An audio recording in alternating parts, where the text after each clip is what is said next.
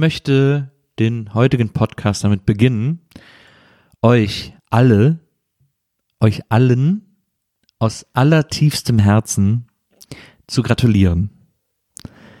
Denn eine richtigere Entscheidung als die, die ihr gerade getroffen habt, als ihr Play in eurem Podcast-Player eurer Wahl gedrückt habt, um eine weitere Episode des erst vor ganz kurzer Zeit von einem Komitee aus verschiedenen Experten von fast allen Ländern der Erde gewählten Podcast äh, zu hören.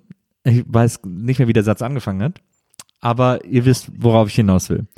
Sehr guter Podcast, sehr gute Hörerinnen, sehr gute Unterhaltung, die es hier heute gibt. Ich alleine bin ein geborener Entertainer. Das wisst ihr, ich erzähle euch da nichts Neues. Aber ein Entertainer ist immer nur so gut wie die Entertainerin seines Herzens. Und,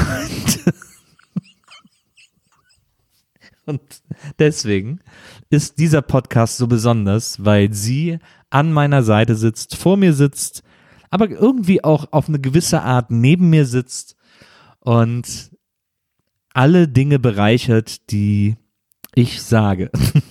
Das klingt irgendwie auch komisch. Weil sie einfach die Welt durch die Dinge bereichert, die sie sagt. Es ist völlig egal, was ich sage. Aus mir, aus mir kommt im Grunde genommen nur völlig qua qualitativ minderwertiger, sinnloser Stuss. Aber sie sorgt dafür, dass dieser Podcast eben diesen Wert hat, dass er dieses, dass er dieses Ziel hat, dass er diese rhetorische Finesse bereithält. Denn aus ihr kommen nur erstklassige Informationen.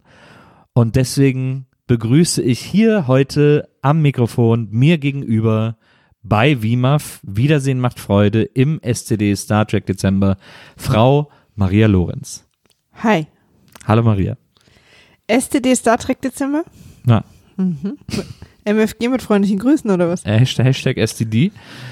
Der Star Hashtag Trek. WIMAF STD. WIMAF STD. Ähm, ja, stimmt. Nur Hashtag STD, da kommt man wahrscheinlich in ganz komische Ecken, aber nicht in den Star Trek keine, Dezember. keine Bildersuche, Leute. Kann ich euch nur von abraten.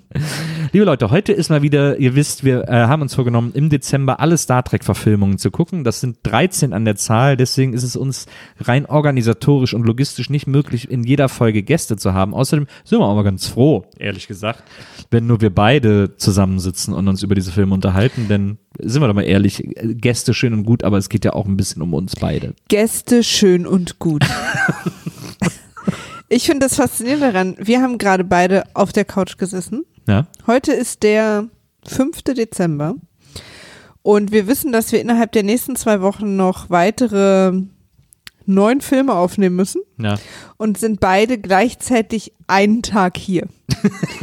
Von daher, liebe Hörer, an uns alle auch mal toi, toi, toi. Ich hatte gerade eine kleine Panikattacke, Ja. hab dann aber Schokolade gegessen und jetzt geht's wieder. Du, es ist, mein Leben ist eine einzige Challenge und äh, wenn es keine Challenge in meinem Leben gibt, ist es nicht mein Leben. Apropos das, Challenge. Das ist, so ein, das ist so ein Wandgraffiti, das ich bei mir. Apropos Challenge. Dieser Film gedenkt der Challenger Oh, im Anfang. was war das denn jetzt für eine Überleitung?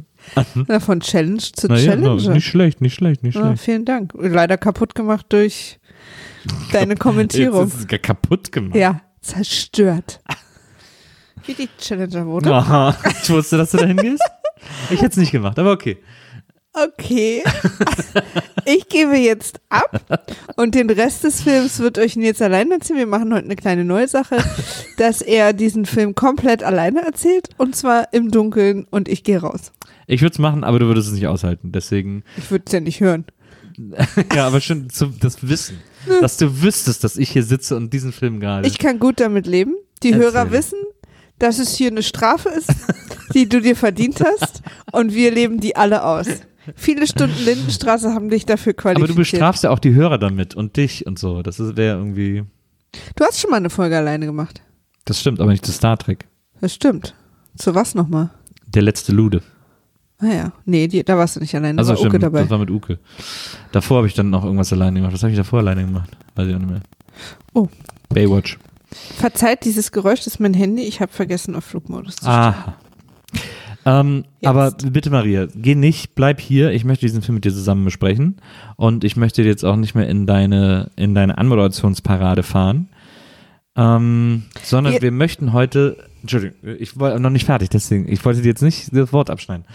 Ähm, aber deswegen möchten wir heute mal ein bisschen eintauchen in das Star Trek Universum. Wir wollen irgendwie mal sehr kohärent auch diesen Film besprechen und nacherzählen und äh, vor allem äh, unseren Trekkies da draußen gerecht werden. Es gab hier und da äh, die ein oder andere Trekkie-Kritik an unserer Star Trek-Besprechung. Ich glaube beim ersten Film auch und so. Ja, wir machen die Menschen sehr wütend, weil wir ja, also wir sind ja keine Trekkies. Ich liebe Star Trek. du bist schon ein bisschen. Ja, schon, aber ich bin mir nicht sicher, ob ich mich Trekkie nennen darf, wenn ich nicht so aus dem aus dem Lameng, ich weiß gar nicht, ob das das richtige Wort ist, was ich da benutze, aber Ja. so aus dem Nichts alle Infos kenne. Also ich gucke, ich habe ja irgendwie vier oder fünfmal TNG durchgeguckt, habe Deep Space Nine einmal geguckt, habe äh, Voyager zweimal geguckt, Enterprise halb, Enterprise halb, das gebe ich ehrlich zu. aber da sind wir Trekkies alle nicht so. Ähm, also es ist, ich äh, liebe es und ich habe die Filme auch alle gesehen. Aber wenn ich mich gerade nicht intensiv damit beschäftige, dann vergesse ich, also dann habe ich auch nicht alles auf dem Schirm. Und dann vergesse ich auch Namen oder was da jetzt genau, wie der Zusammenhang genau war und äh, weil so mein Gehirn irgendwie funktioniert. Und ich habe das Gefühl, Trekkie ist man ja schon, wenn man richtig immer jederzeit, du kannst die Leute nachts aufwecken und die sagen dir, äh, was es mit, mit, dem, mit den Dominion-Kriegen auf sich hat. Und das Aber weiß das ich nur, ja wenn auch. ich gerade Deep Space Nine gucke. Nee, weiß ich gerade ehrlich gesagt nicht. Aber dass du überhaupt den Begriff Domino-Kriege kennst, das macht dich ja schon. Die Domino-Kriege, Ähm. äh, Weihnachten 2018, die Domino-Kriege von. Nee, ich finde schon, dass du, also gerade für uns, ja, im Vergleich Ähm, zu dir bin ich gerade für uns gemäßigte Trekkie. Trekkies, ich bin ja gemäßigter Trekkie, ähm, bist du schon, hast du schon Trekkie-Potenzial. Aber also, wir können halt immer ganz viel nicht erklären und ich finde ja auch wahnsinnig interessant, wenn ich immer in dem Universum gerade so drin bin, weil ich gerade eine der Serien gucke, lese ich ja auch wahnsinnig viel darum und wie alles verbunden ist und so. Und das merke ich, habe ich nicht so krass parat. Trotzdem merke ich, ähm, ist es eine der, äh, ähm, also manchmal, wenn wir Wima-Filme gucken, muss ich mich auch ein bisschen überwinden, weil dann auch der Film nicht so gut ist Ja. oder weil es sich dann so ein bisschen zieht oder Ja. es gibt ja so und solche Filme. Aber Ja. die Star Trek-Filme gerade zu gucken, genieße ich so sehr. Es macht mir echt so viel Spaß und ich merke einfach, dass während ich es gucke, bin ich Fan. Es ist, glaube ich, man muss sich das Ich bin aber auch immer mehr, Entschuldige, Na, nur noch, ich äh, fiel mir gerade noch ein, äh, ich bin aber auch immer mehr Fan von den Serien gewesen. ja, Also, weil ich einfach wahnsinnig gerne viel Zeit mit Picard und Janeway und Cisco verbracht habe. Und die Filme sind cool. Wir sind ja im Moment noch mit Kirk unterwegs und äh, TOS-Crew. Mhm. genau. Und die habe ich eh nie komplett gesehen. Ähm, Ich übrigens, die ja komplett das stimmt, gesehen. du hast sie gesehen. Und deswegen, also mir fehlen ab und zu, zum Beispiel, ich wusste gar nicht, dass ähm, ich habe nie die ursprüngliche Khan-Folge gesehen, auf die sich der Zorn des Khan-Film bezieht. Zum Beispiel. Ja. Und da weiß ich schon, schon allein deswegen nicht, ob ich mich überhaupt als Trekkie bezeichnen darf. In der Zukunft wird Bernd Begemann mich fragen, was meine liebste TNG-Folge ist. Ja. Und ich kann es nicht beantworten, weil ich das immer so am Stück gucke, dass ich gar nicht einzelne Folgen für mich sich abgrenzen. Und ich habe es auch jetzt schon wieder zwei, drei Jahre nicht gesehen. Ja. Deswegen traue ich mich nicht, mich Trekkie zu nennen, weil ich glaube, es gibt Leute, die viel enthusiastischer sind als ich.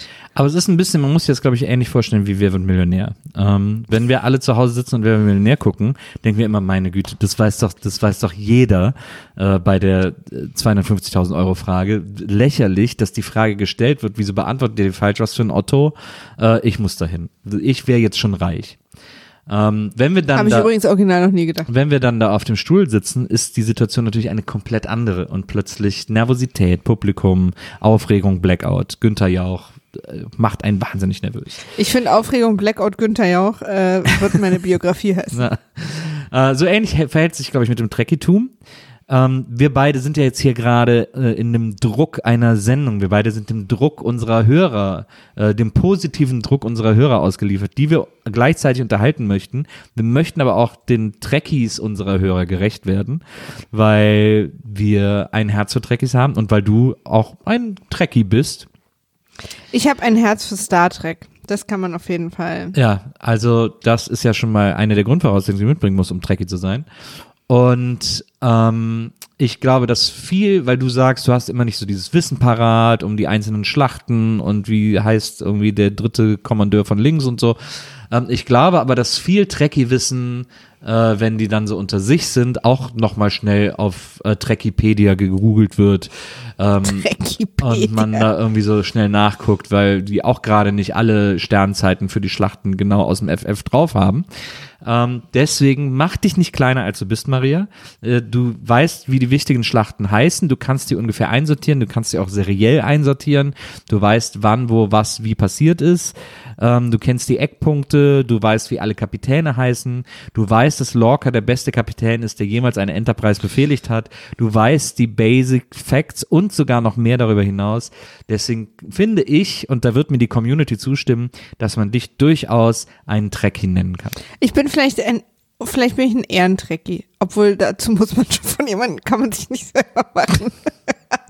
Nee, Ehrentrecki muss man ja dann, Ehrentrecki kann man glaube ich erst, wenn, wenn man so richtig Hardcore-Trekkie war. Ja?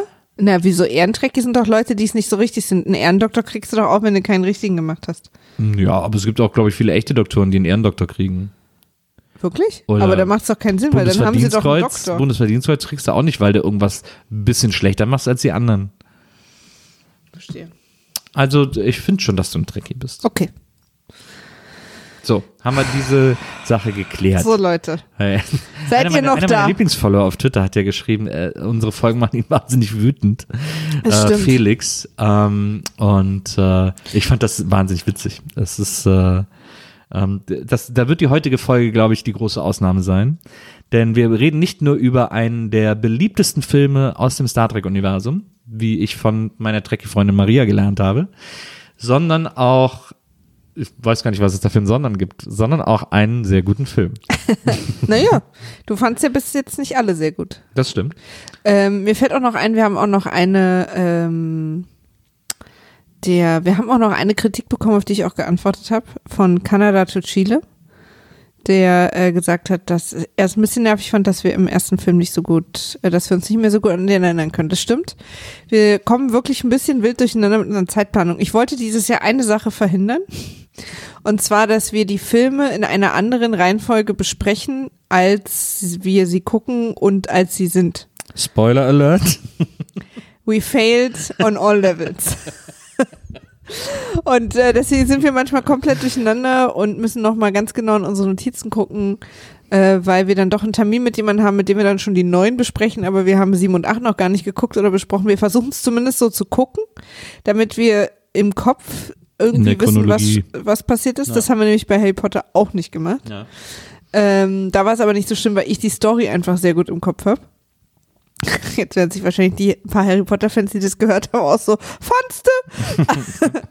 Und deswegen war plötzlich äh, die Eins so weit weg.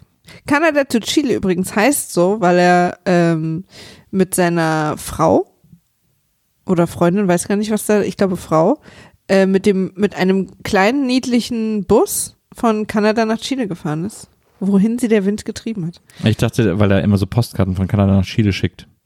Haha, hier, guck mal bei uns, wir haben kanadische Dollar. keine Ahnung, was, keine Ahnung, was ein Insult von einem Kanadier an einen Chilen wäre. mein bester Freund ist Chilene, deswegen. Äh, und ich habe hab gar keinen Kanadier. Mein Ex-Freund ist Kanadier. Ich überlege, ob ich, ob ich kenne ich überhaupt irgendeinen Kanadier? Weißt du, ob ich einen Hast du Kanadier einen, kenne? einen Mountie in Chicago geguckt? nee. Ich ja. War das das mit dem Gartenzaun immer? Nee. Das, Picket Fences? ja, genau. Nee. Das war aber so ähnlich irgendwie. Und da lief, glaube ich, oder wahrscheinlich lief Also es immer auf dem gleichen in Chicago hat oder in so. Chicago gespielt. Ja? Und Denkt man gar nicht bei dem Titel. ich weiß, aber so wie du es jetzt gerade erklärst, denkt man es halt wirklich nicht. Egal, jedenfalls fand ich das damals eine schöne Reise. Vielleicht machen wir die auch mal. Aber Picket Fence ist, nicht, wie, ist doch eine Serie. Ka von Kanada zu Chile im Bus. Achso, Reise. Ja, Reihe ich habe hab die verstanden. Reise auf Ich äh, Reihe verstanden. Beobachtet. Ähm, ist Picket Fences, war das nicht, aber hat es in ich Kanada habe Picket gespielt? Fence nie gesehen, ich habe keine Ahnung, was das ist. Achso. Oder meinst du Six Feet Under? Nee, nee, Six Feet Under, das habe ich gesehen. Aber Picket Fence habe ich auch. Ich glaube, Picket Fences und ein Mount in Chicago liefen damals bei RTL Plus auf dem gleichen Sendeplatz, so nacheinander oder irgendwie so. Klar, oder das eine wenn, oder das andere wenn das bei dir bedeutet, Und dass sie das für mich in der eins. gleichen Stadt gespielt haben. Nee, das ist die gleiche Serie. Die spielen nicht in der gleichen Stadt, aber es ist für mich die gleiche Serie. Auch wenn sie einen anderen Titel hat. Worüber reden wir heute jetzt? Wir reden über Star Trek 4, The Voyage Home, zurück in die Gegenwart. Ein Film, bei dem ich, bis ich ihn gesehen habe, davon überzeugt war, dass man darin sieht, wie Spock eine Western-Montur anhat. Warum auch immer ich das gedacht habe. Wahrscheinlich gibt es in TOS eine Folge, in der sie durch die Zeit reisen, dann in so einer Westernstadt sind. Ich habe so krass Spock in, in, mit Cowboy-Hut vor Augen gehabt. Ähm, auch jetzt wieder sehr viele Trekkies, die sich in die Faust beißen, das tut mir leid. Aber irgendwie habe ich das so gepictured und kann schon so viel verraten, gibt's gar nicht in dem Film, kommt gar nicht vor. Ist gar Ich nicht. lieb, dass du uns das gar kein, Außer dir wusste das halt jeder. ist gar kein Teil dieses Films. Ähm, der Film.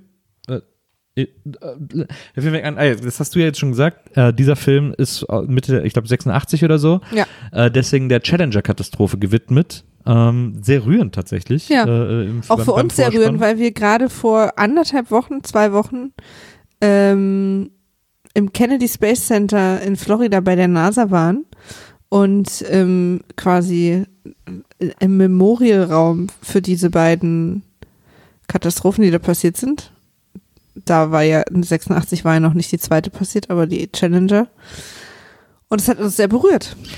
Da muss ich sagen, mich hat das vor allem deswegen äh, sehr berührt, weil äh, das, glaube ich, eine der ersten Katastrophen war in meinem Leben, die ich mitbekommen habe, die mich, als sie passiert ist, berührt hat, weil ich sie irgendwie, weil ich sie irgendwie, ja, nicht nachempfinden konnte, aber weil es das erste Mal war, also da war ich zehn, als das passiert ist, 86. Und dieses Unglück, weil man als Zehnjähriger natürlich besessen ist von Raumschiffen, von Space Shuttle. Diese Form des Space Shuttles war für mich auch immer eine der coolsten so Raumschiffformen. Spielzeug? Ich hatte einen, einen Fischer-Preis Space Shuttle tatsächlich äh, mit so Effektknöpfen, mit so Soundknöpfen. Und äh, damals gab es auch diesen Film Space Camp, hieß der, glaube ich. Das war so ein Film mit so Jugendlichen, die von der NASA zu Astronauten ausgebildet werden. Der muss auch so irgendwann in den 80ern gewesen sein. Ähm, und, äh, und es ist ja auch so, ich glaube, das war auch davor, dass ein Space Shuttle einmal über Deutschland nach Amerika gebracht wurde und immer so Huckepack auf dem Flugzeug transportiert wurde. Und ich glaube, mich erinnern zu können, dass ein Space Shuttle über Köln transportiert wurde, weil Köln immer auch so ein großer Militärflughafen war. Und wir deswegen in Wesseling einen Nachmittag alle auf der Straße standen und von unten zugeguckt haben, wie dieses Flugzeug mit dem Space Shuttle auf dem Rücken äh, bei uns über den Himmel geflogen ist, weil es wohl auch nicht so hoch fliegen konnte. Oder keine Ahnung, kann auch sein, dass ich mir das alles einbilde, aber ich meine, mich daran erinnern zu können, wie wir auf der Straße standen und dem Space Shuttle gewunken haben, dass da mit dem, mit dem Flugzeug irgendwie durch die Gegend flog. Und deswegen, also äh, lange Rede, kurzer Sinn, ist als als Kind in dem Alter, zu der Zeit hatte man eine gewisse, eine, glaube ich, eine große Space Shuttle Affinität. Die war irgendwie gegeben. Du wolltest gerade was Lustiges sagen? Ich wollte ich wollte meine Erfahrung sagen. Ach so. Aber du warst noch nicht fertig. Nö, ich wollte dann einfach nur sagen, dass dann, als dann dieses Unglück passierte, ich habe das, kann mich auch irgendwie vage daran erinnern, das nachmittags im Fernsehen gesehen zu haben, war das ein totaler Schock. Ich gab vorher habe ich auch schon so sozusagen globale Unglücke mitbekommen. Tschernobyl war ja ein, zwei Jahre vorher. Das war aber so abstrakt äh, als Kind. Man durfte keine Milch mehr trinken. Was ist da passiert? Nicht, nicht gecheckt irgendwie so. Aber dieses, dieses, dieses Bild von diesem explodierenden Space Shuttle, wie die Teile nach links und rechts wegfliegen im Himmel, ähm, das hat sich mir damals sehr eingeprägt und das war ein, war sehr für als Kind sehr berührend und dann auch über die Jahre hinweg, was man dann darüber gelernt hat oder auch als Kind nicht wusste, auch dass diese Lehrerin dabei war und so.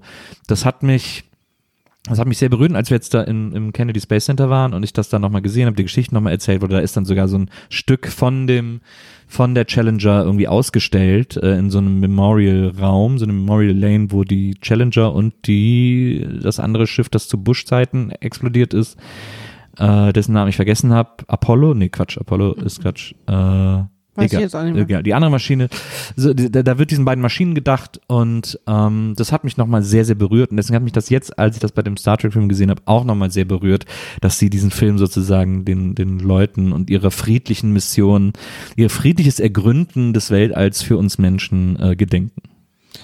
Also 1986 war ich fünf habe in Ostberlin gelebt, hatte wahrscheinlich nichts und habe vielleicht Juri Gagarin in Sand gemalt oder so.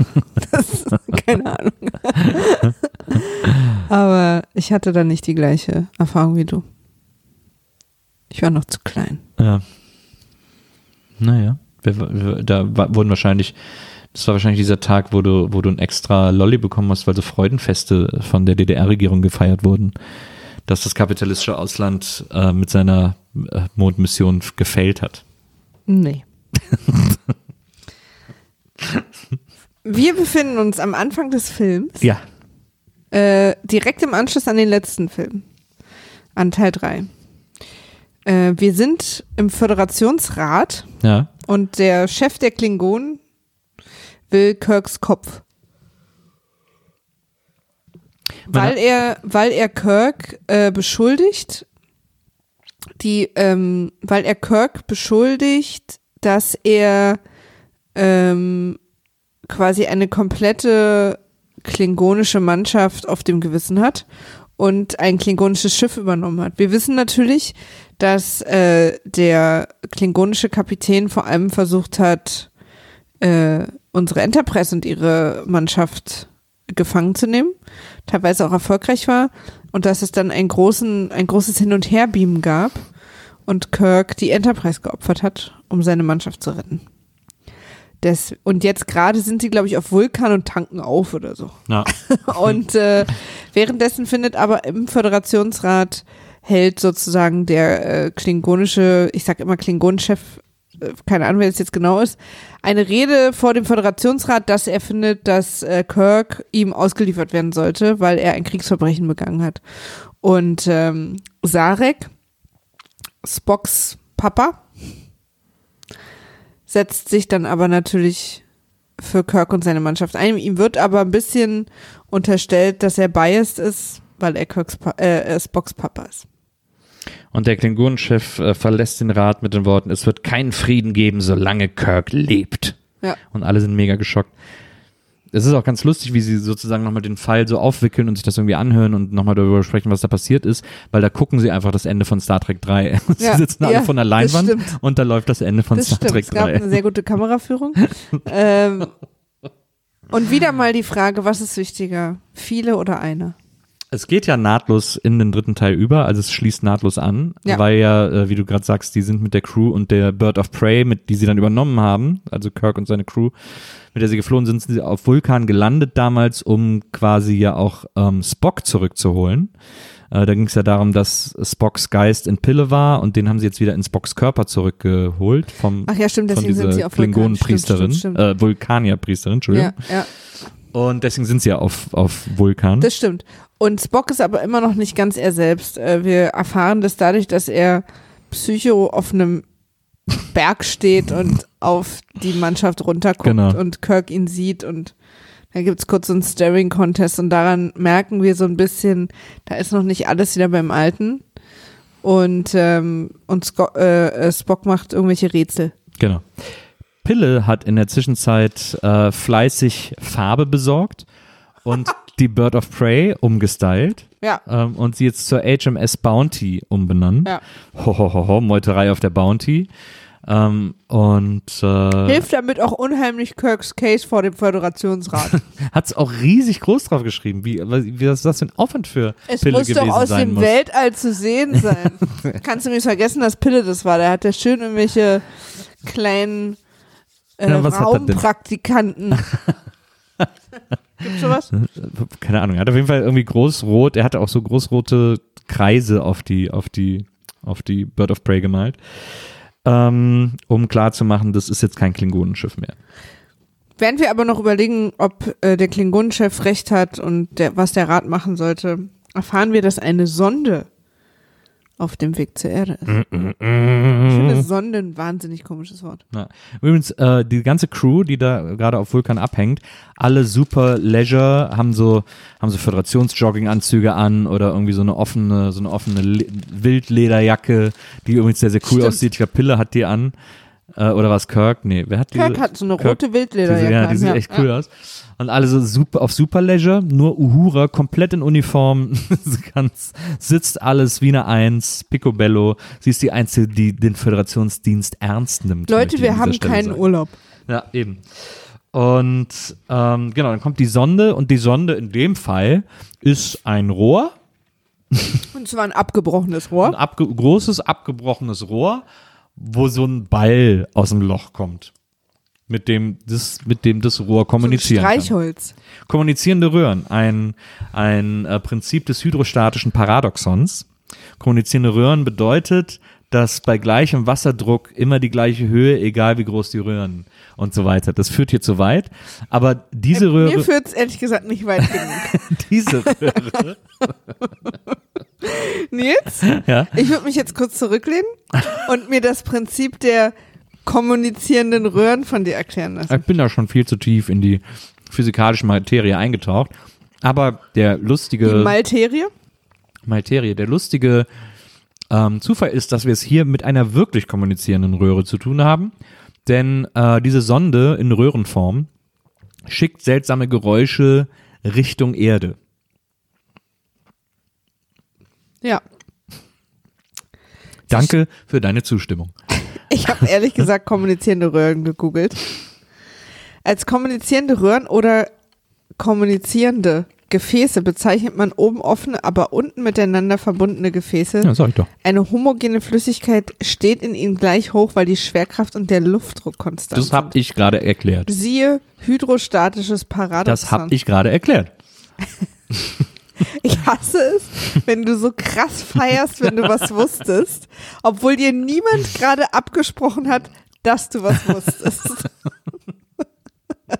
Das ist wirklich, ey, ey. Ey, So, pass auf. naja. Sei es wie es sei es, wie es ist, diese Die Sonde. Ja. Die Sonde fliegt auf die Erde zu. Sie schickt keine Signale auf die Erde, sie schickt einfach Signale und sie fliegt auf die Erde zu. Und überall, wo sie vorbeikommt, geht komplett der Strom weg. Mhm. Also, oder, oder die Energie. Und ich habe folgende Frage dazu. Weil die Erde dann natürlich, die merken das dann und flippen aus. Weil die Sonde fliegt erstmal an so einer Raumbasis vorbei, legt die komplett lahm, dann fliegt es auf die Erde zu. Und auf der Erde äh, lädt sie die Luft ionisch auf Mhm.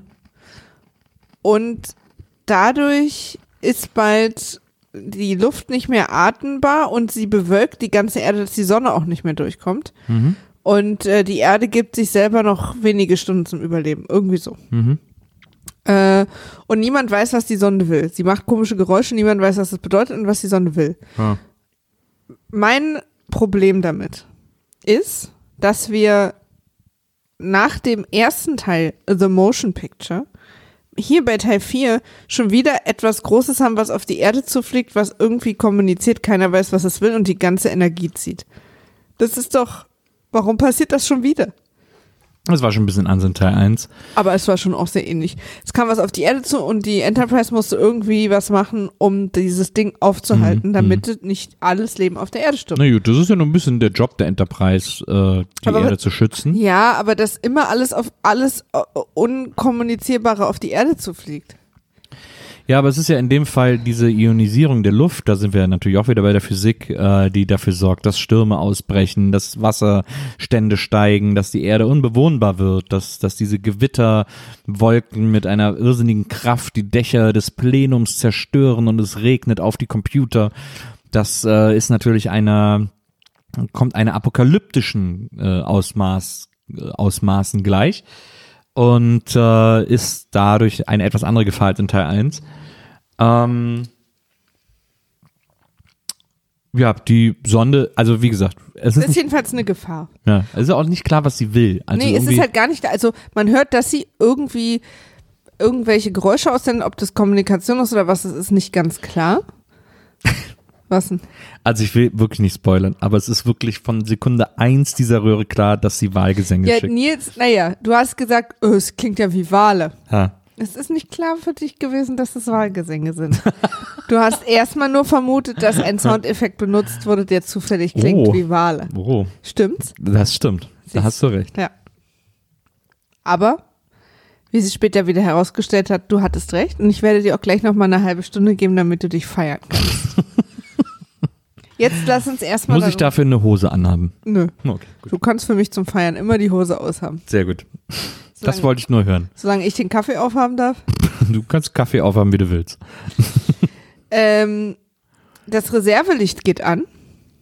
Als die, äh, die Enterprise, Reservelicht, ja? Mhm. ich glaube, na sagen sie. Naja, ja. Die Enterprise fliegt, glaube ich, in die Nähe der, kann es sein? Glaub, Und dann ja, geht ihr glaube- Reservelicht an? Obwohl, ach so, nee, ist nicht die Enterprise, weil die ist Ach, ja das gar ist, nicht. ist, wessen, wessen Schiff ist es dann? ist das nicht das Schiff Schiff A? von Zulu? Sulu hat noch kein eigenes Schiff. Sulu ist noch an Bord und trägt den geilen Bademantel. Stimmt. Naja, also jedenfalls geht irgendwo ein Reservelicht an. Ich glaube, es ist die. Ach nee, ich glaube, es ist. Die sind ja gar nicht, die haben ja gar keine Enterprise. Na eben. Aber äh, an dem Reservelicht, egal wo es angeht, vielleicht ist es auch, es kann auch gut sein, dass es auf der Sternenbasis ist. Ja. Das Reservelicht ist jedenfalls dunkelrot. Und dazu habe ich Fragen. Warum wollt ihr nichts mehr finden, wenn das Reservelicht an ist? Ja, weil das Reservelicht natürlich dafür da ist, falls man gerade Fotos entwickeln will. Darauf muss man immer vorbereitet sein. Oder falls jemand 5 Cent in die Jukebox wirft und You Can Leave Your Head On spielen möchte. Oder falls sich gerade jemand verkaufen möchte, Ja. wenn der Strom ausfällt. Da muss man ja sofort neue Geschäftsfelder entdecken. Da Aber ich habe wirklich, irgendwas war, es gab so eine Szene, das Reservelicht, schalt, äh, schalt auf Reservelicht Ja, und dann war einfach alles dunkelrot und überhaupt niemand hat mehr was gesehen. Dann mach doch einfach aus. das stimmt. Hatte man damals eigentlich, oder nee, hat man in der Zukunft, hat man keine Handys mehr, ne? Nee, also hier haben wir Kommunikatoren, ne? Ja, aber die funktionieren ja eigentlich nur. Okay, haben die keine Taschenlampen? Ich würde jetzt sofort meine Handytaschenlampe anmachen. Ja, das ist, ich glaube, Handytaschenlampen sind, da hat keiner mit gerechnet, dass das eine Sache wird. Ich bin heute selber noch manchmal erstaunt, dass ich eine Taschenlampe am Handy habe. Ja? Ja. Ich weiß noch, dass ich mein Handy hatte, wo man sich eine extra Taschenlampen-App runterladen musste, um den Blitz als Taschenlampe benutzen zu können. Ja. Wirklich? Da war das noch gar nicht eingebaut. Wirklich? Ja, das war, glaube ich, dieses, ich hatte mal dieses Windows Phone. Da war das, glaube ich, so. Ist ja lustig, stimmt. Das hattest du, glaube ich. Dieses gelbe. Ja, Ja. stimmt. Habe ich mal Naja, gesehen. auf jeden Fall ähm, ist das ist also Status Quo. Da ist irgend so ein Rohr, das sackt Energie, das pumpt Wahlgesänge raus. Das Keiner zieht weiß, irgendwie was es aus will. dem Wasser Flüssigkeit und macht daraus Wolken, bedeckt damit die Das, komplette das Erde. ist eben die Ionisierung. genau, deswegen kommt keine Sonne mehr zur Erde durch. Genau. Es ist äh, Riesengefahr, die Erde ist in Supergefahr. Währenddessen ist die Crew der Enterprise mit ihrer Bird of Prey Bounty noch auf Vulkan, wo Spock gerade den Computer bedient und 3D-Schach auf einer Kugel spielt und gleichzeitig Fragen beantwortet. Er, be er bedient ja drei Monitore gleichzeitig. Ja, er versucht irgendwie rauszufinden, ob er noch funktioniert oder so. Sein, oder vielleicht ist es für ihn auch Lernen, Bildung. Er weiß einfach alle Antworten auf alle Fragen. Der Computer schießt ganz schnell alle möglichen Fragen an ihn. Er weiß immer alle Genau. Antworten. Und ich habe mich gefragt, ist das eigentlich noch der gleiche Spock? Glaubst du, wenn deine Seele in einem Grumpy Arzt aufbewahrt wird und dann wieder in deinen Körper gepumpt wird, dass du dann immer noch die gleiche bist? Das ist halt die Frage. Das ist die große philosophische Frage, die über Star Trek schwebt. Weil wenn jetzt meine Seele, also weil Pille war ja trotzdem Pille. Ja. Spock war nur auch in ihm drin. Das muss sich ja ein bisschen verweben. Meint man, sollte man meinen. Es, ich glaube, dass Pille das auch irgendwann mal angedeutet hat, so ein bisschen. Das war schon wild, als sie in mir drin waren. Irgendwie sowas hat er gesagt. Ja, ja, aber das heißt ja dann, dass wenn die Seele wieder rübergeht zu Spock Dass ein Stück in Pille bleibt, oder? und umgekehrt, also wie, wo, wo trennt man da genau? Tja. Und ist das jetzt, ist das jetzt ein Klon von Spock eigentlich? Oder ist wirklich Spock, also weil der ist ja quasi ganz schnell alt geworden. Aber wer, war der Junge dann wirklich ein, ein Klon von Spock oder wirklich Spock? Ist die Frage, aber es ist ja schon die Frage beim Beamen. Ist das, Stimmt. was gebeamt wird, nicht nur eine Reproduktion der Person? Ähm, oder ist das die Person selber? Stimmt. Ähm, ich sag mal so, auf dem Charme-Level, Ist das, ist das die neue sich bewegende Bilderdiskussion? Ist das Kunst? auf dem Charme-Level ist Biden wahrscheinlich auch bei einer Fusion nicht viel verloren gegangen. Reden wir jetzt von S-C-H-A-M oder C-H-A-R-M-E? Also hätte ich ja Charme gesagt, wenn es SCHM wäre. Ich meinte Charme. Okay. Charme. Ähm, also so, was so Flirtfaktor und Freundlichkeit zu Menschen und so betrifft, da ist äh, zwischen Pille und Spock, äh, da passt kein Blatt dazwischen. Ähm, da sind die, glaube ich, auf einer sehr gleichen Wellenlänge. Das stimmt. Deswegen, da wird wahrscheinlich überhaupt keiner merken, wie viel da vom anderen im anderen noch ist oder so. Dann ähm, kriegt die Enterprise, nicht die Enterprise, ich sag immer die Enterprise, weil es die Crew der Enterprise ist. Ja. Äh, Kirk und seine Mannschaft kriegen, Aber, Entschuldige, ganz kurz noch, was äh, für mich ein Schlüsselmoment dieses Anfangs, diese Anfangssequenz ist, als Spock da diesen Computer mit den drei Monitoren blitzschnell bedient, irgendwelche Rechenaufgaben löst, 3D-Kugelschach spielt, äh, noch äh, Fragen über physikalische Zusammenhänge, über chemische Zusammensetzung und so weiter, alles gleichzeitig, bam, bam, buff, baff, fief, baff, baff. Und dann fragt der Computer plötzlich, wie geht es Ihnen? Und dann, macht stimmt. Spock. Und, und, und, und weiß ich, und ist kann er völlig konsterniert. Und dann kommt seine Mutter rein hinter ihm. Und dann sagt er, ich habe es mir aufgeschrieben, ich verstehe diese Frage nicht, Mutter. Und seine Mutter sagt, du bist halb Mensch, Spock, das weiß der Computer. Darauf will er hinaus. Und Spock ist völlig verwirrt. Weil er jetzt erst wieder lernen muss, auch halb Mensch zu sein. Ja, das stimmt. Mensch sein lernt man auf Vulkan extrem schlecht. Ja. Obwohl ja, Ja? er sich ja auch langsam mal an solche Sachen gewöhnen kann, weil er sein ganzes Leben Menschen rumgezogen ist. Aber er ist immer noch nicht wieder richtig hergestellt, ne? Das stimmt. Naja, er ist noch so ein bisschen. Er ist noch so ein bisschen. Eigentlich ist er spockiger als je zuvor. und dann irgendwie, ich weiß gar nicht, dann verabschiedet er sich äh, mit dem äh, langes Leben äh, Gelaber von irgendwem. äh, und es klingt irgendwie wie eine Drohung.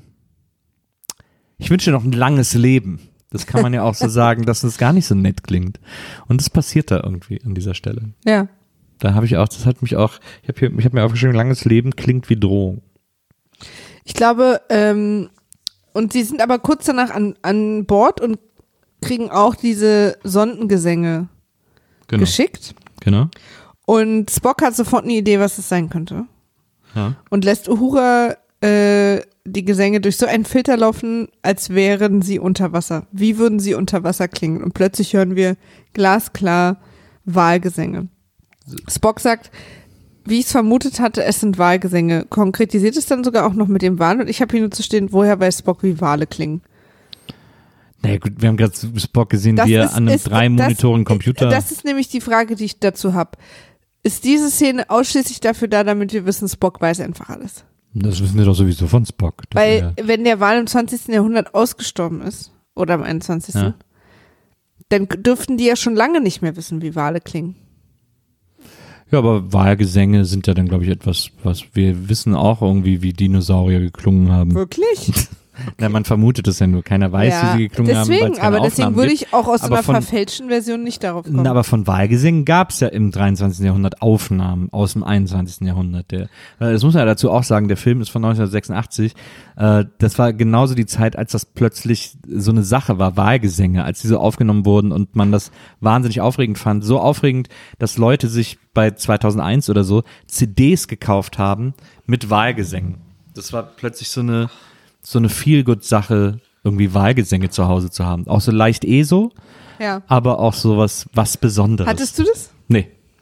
Ich auch nicht. Ich bin auch in einem recht unesoterischen Haushalt aufgewachsen. Ja. Ähm, aber das, äh, mein Vater hat zum Beispiel mal wahnsinnigen Spaß daran, mir äh, die Time-Life-Bücher über unerklärliche Phänomene zu bestellen. Äh, er fand das lustig, dass ich das so spannend fand und hat die dann bestellt. Wir verabschieden uns hier auch von Savik, Ja. äh, die, die vulkanische gelockte Freundin. Stimmt. die Kirstie Alley ersetzt hat. Ähm, was nicht im Drehbuch ist, sie bleibt auf Vulkan, weil sie schwanger ist von Spock. Aber auch so äh, eine, äh, was nicht im Film ist. Es wurde gedreht, es war im Drehbuch, aber Ja. es wurde geschnitten. aber auch so eine, man fragt sich auch so, okay, wieso, hä? Wieso? Also wahrscheinlich, weil sie am, im letzten Film gesehen haben, deswegen musste sie jetzt nochmal verabschiedet werden. Aber es macht so, es ist so völlig unnötig für die Handlung, dass wir. Aber sie war schon Abschied wichtig. Ich meine, sie hat ja in den ersten drei Filmen auch eine nicht kleine Rolle gespielt. Ja, aber es war irgendwie so ein komischer Abschied von ihr. Wahrscheinlich, weil das auch fehlt mit ersten, dieser im Schwangerschaft. dritten und vierten, nee, zweiten und dritten. Irgendwie was, irgendwie fand ich es schräg. Ja, Zulu auf jeden Fall äh, fliegt die Bird of Prey im Pyjama. Nimoy, äh, Leonard Nimoy übrigens, Spock inszeniert ja diesen Film. Ja. Und er hat sich überlegt, weil die ersten drei Filme doch sehr schwer waren und auch sehr dramatisch, dass er jetzt einen etwas leichteren mal dazwischen schieben will. So ist der auch übrigens entstanden. Ich, ich glaube, äh, sie kriegen dann diese ganze Sondenstory auch mit. Pille, äh, ich habe jetzt hier stehen, Pille immer on fleek. Und gleichzeitig dann das Zitat darunter stehen, müssen Sonde vernichten. Also offensichtlich ist da der Vibe irgendwie so, wir müssen das Ding kaputt machen. Und dann wird ihnen aber schnell erklärt, äh, das ist nicht so einfach. Die ist nämlich äh, ziemlich mächtig und ziemlich äh, energiegeladen. Na, und vor allen Dingen kann man ihr nicht nahe kommen, weil sie sofort alle Energie entzieht und man einfach nichts mehr machen kann. Genau. Jetzt hat unsere Crew das Problem, du hast es schon gesagt, äh, Buckelwale, die sie erkannt haben im Gesang, sie würden gerne antworten, keiner von ihnen beherrscht die Wahlsprache, die Buckelwahlsprache, Weil wir Dorin nicht dabei haben. genau, und sie möchten gerne dieser Sonde antworten, brauchen also einen Buckelwal. Aber Buckelwale sind im 23. Jahrhundert ausgestorben. Es gibt keine mehr, weil sie im 21. Jahrhundert, glaube ich, 20. bis 21. Jahrhundert einfach komplett ausgerottet wurden von der Menschheit durch Walfang, durch Walmord, durch Wahl, äh, Betrug. Betrug. Also die Menschheit war so dumm, diese majestätischen Tiere auszuschlachten, im wahrsten Sinne des Wortes. Und, ähm, und deswegen gibt's keine mehr. Und da bleibt der Crew natürlich nur eine einzige Möglichkeit. Nämlich Zeitreisen. Zeitreisen. Und also wir sind jetzt auch an einem Punkt angekommen, also ich meine, oder nee, gehen wir noch ein Stückchen weiter. Sie sagt, okay, wir müssen in der Zeit zurückreisen, wir müssen ins 20. Jahrhundert, da gibt es noch Buckelwale, wir müssen uns irgendwie einen Buckelwal holen, müssen dann wieder in der Zeit zurück in die Zukunft reisen, müssen dann den Wal aussetzen und darauf hoffen, dass er mit dieser Röhre kommuniziert. Ja. Das ist die Idee der Star Trek Crew Was hat dich da der Plan? Enterprise Crew, genau. Und sie machen dann diesen Zeitsprung und der wird dann super bizarr bebildert, Ja, weil sie was für durch, ein irrer Trip, weil sie durch Wolkenköpfe ihrer selbst, die, Die aber sich- auch so morphen, die sie von einer Figur in die andere morphen. Ich außer. Kirk, der bleibt, die, der Kirk-Kopf bleibt immer der Kirk-Kopf, Hat aber er wahrscheinlich im Vertrag gehabt. Wahrscheinlich, aber sie sind eben aus Wolke sozusagen gemacht und da fliegen sie irgendwie durch. Ähm, also ich habe hier Time Warp, Morph Sequenz, Bond Vorspann stehen, Ja. weil es auch so ein bisschen wie so ein Stimmt. James Bond Vorspann so, Stimmt. wo immer so diese diese nackten Uh, Lavalampen und dann sind sie so nach und nach aufgetaucht und Genau. haben sich in eine andere Person verwandelt. Ich fand's irgendwie gut. Genau, das ist der Zeitsprung. Und alles, was jetzt bis dahin passiert ist, inklusive dem Zeitsprung, ist eine extrem weirde Exposition für selbst in Science-Fiction-Maßstäben für eine Geschichte. Also zu sagen, wir können in der Zukunft die Erde nur retten, weil da ein eine außerirdische Macht ist, die in Buckelwalsprache kommuniziert und deswegen müssen wir auf der Erde Buckelwale besorgen, die dafür sorgen, dass diese Macht wieder verschwindet, ist eine wahnsinnig bizarre äh, Vorgeschichte, Ja. ein wahnsinnig bizarrer Storyaufbau. Na, und ich sag mal auch ein Risiko. Da sind sehr viele Variablen in, in, in der Rechnung. ähm, Da ist wird der Wal ist, überhaupt antworten? Ist es vielleicht eine Ex-Freundin von dem Wal und er ghostet die lieber? Wir wissen das ja alles nicht. Dann dieser Story ist so viel Hauruck und so viel da. Wir müssen irgendeinen Grund brauchen, die in die Vergangenheit zu reisen. Was ist denn da? Was ist denn Die bei uns hier typische, gerade? die eben? typische Zeitreisefrage, die ich mir dann natürlich auch Das wieder ist so stelle, ist, bescheuert. es sind so viele Dinge passiert, warum wird dann nicht öfter Zeit gereist, ne? Das um stimmt. Sachen zu klären. Auch das stimmt. Auch das stimmt. Aber das ist natürlich eine Frage, die führt jetzt zu weit. Auch die Frage, ob deine Theorie stimmt, dass äh, William Shatner mit seiner Rolle in Boston Legal äh, nur beweist, dass er nur Kirk spielen kann. ich liebe Boston Legal übrigens auch sehr. Ja, ich Hab weiß. alles gesehen. Ich weiß. Aber das ist, ich, ich liebe auch, äh, äh, äh, keine Ahnung, äh, Nils? irgendeine andere Serie sehr, wo mir auch nicht alle Schauspieler gefallen. Na, aber wir lieben doch, wie er spielt. Ja, aber es ist halt auch bei Boston Legal Kirk. Die Zeitreise, was die Zeitreise jedenfalls macht mit dem nicht so tollen Klingonenschiff, ist ein äh, den Kristall zerstören, mit dem sie auch wieder zurückreisen müssten. Ähm, was bedeutet, dass sie äh, sie kommen in San Francisco von 1986, glaube ich, wahrscheinlich an, Ja, landen im Golden Gate Park ja, mit ihrem Tarnmechanismus. ja. Ähm, da gibt's schon tausend Fragen. Gesehen von zwei Müllmännern. Ja. Die nur die sich öffnende Tür sehen, wo ich auch so denke, da hätte man nicht einmal kurz aus dem Fenster gucken können.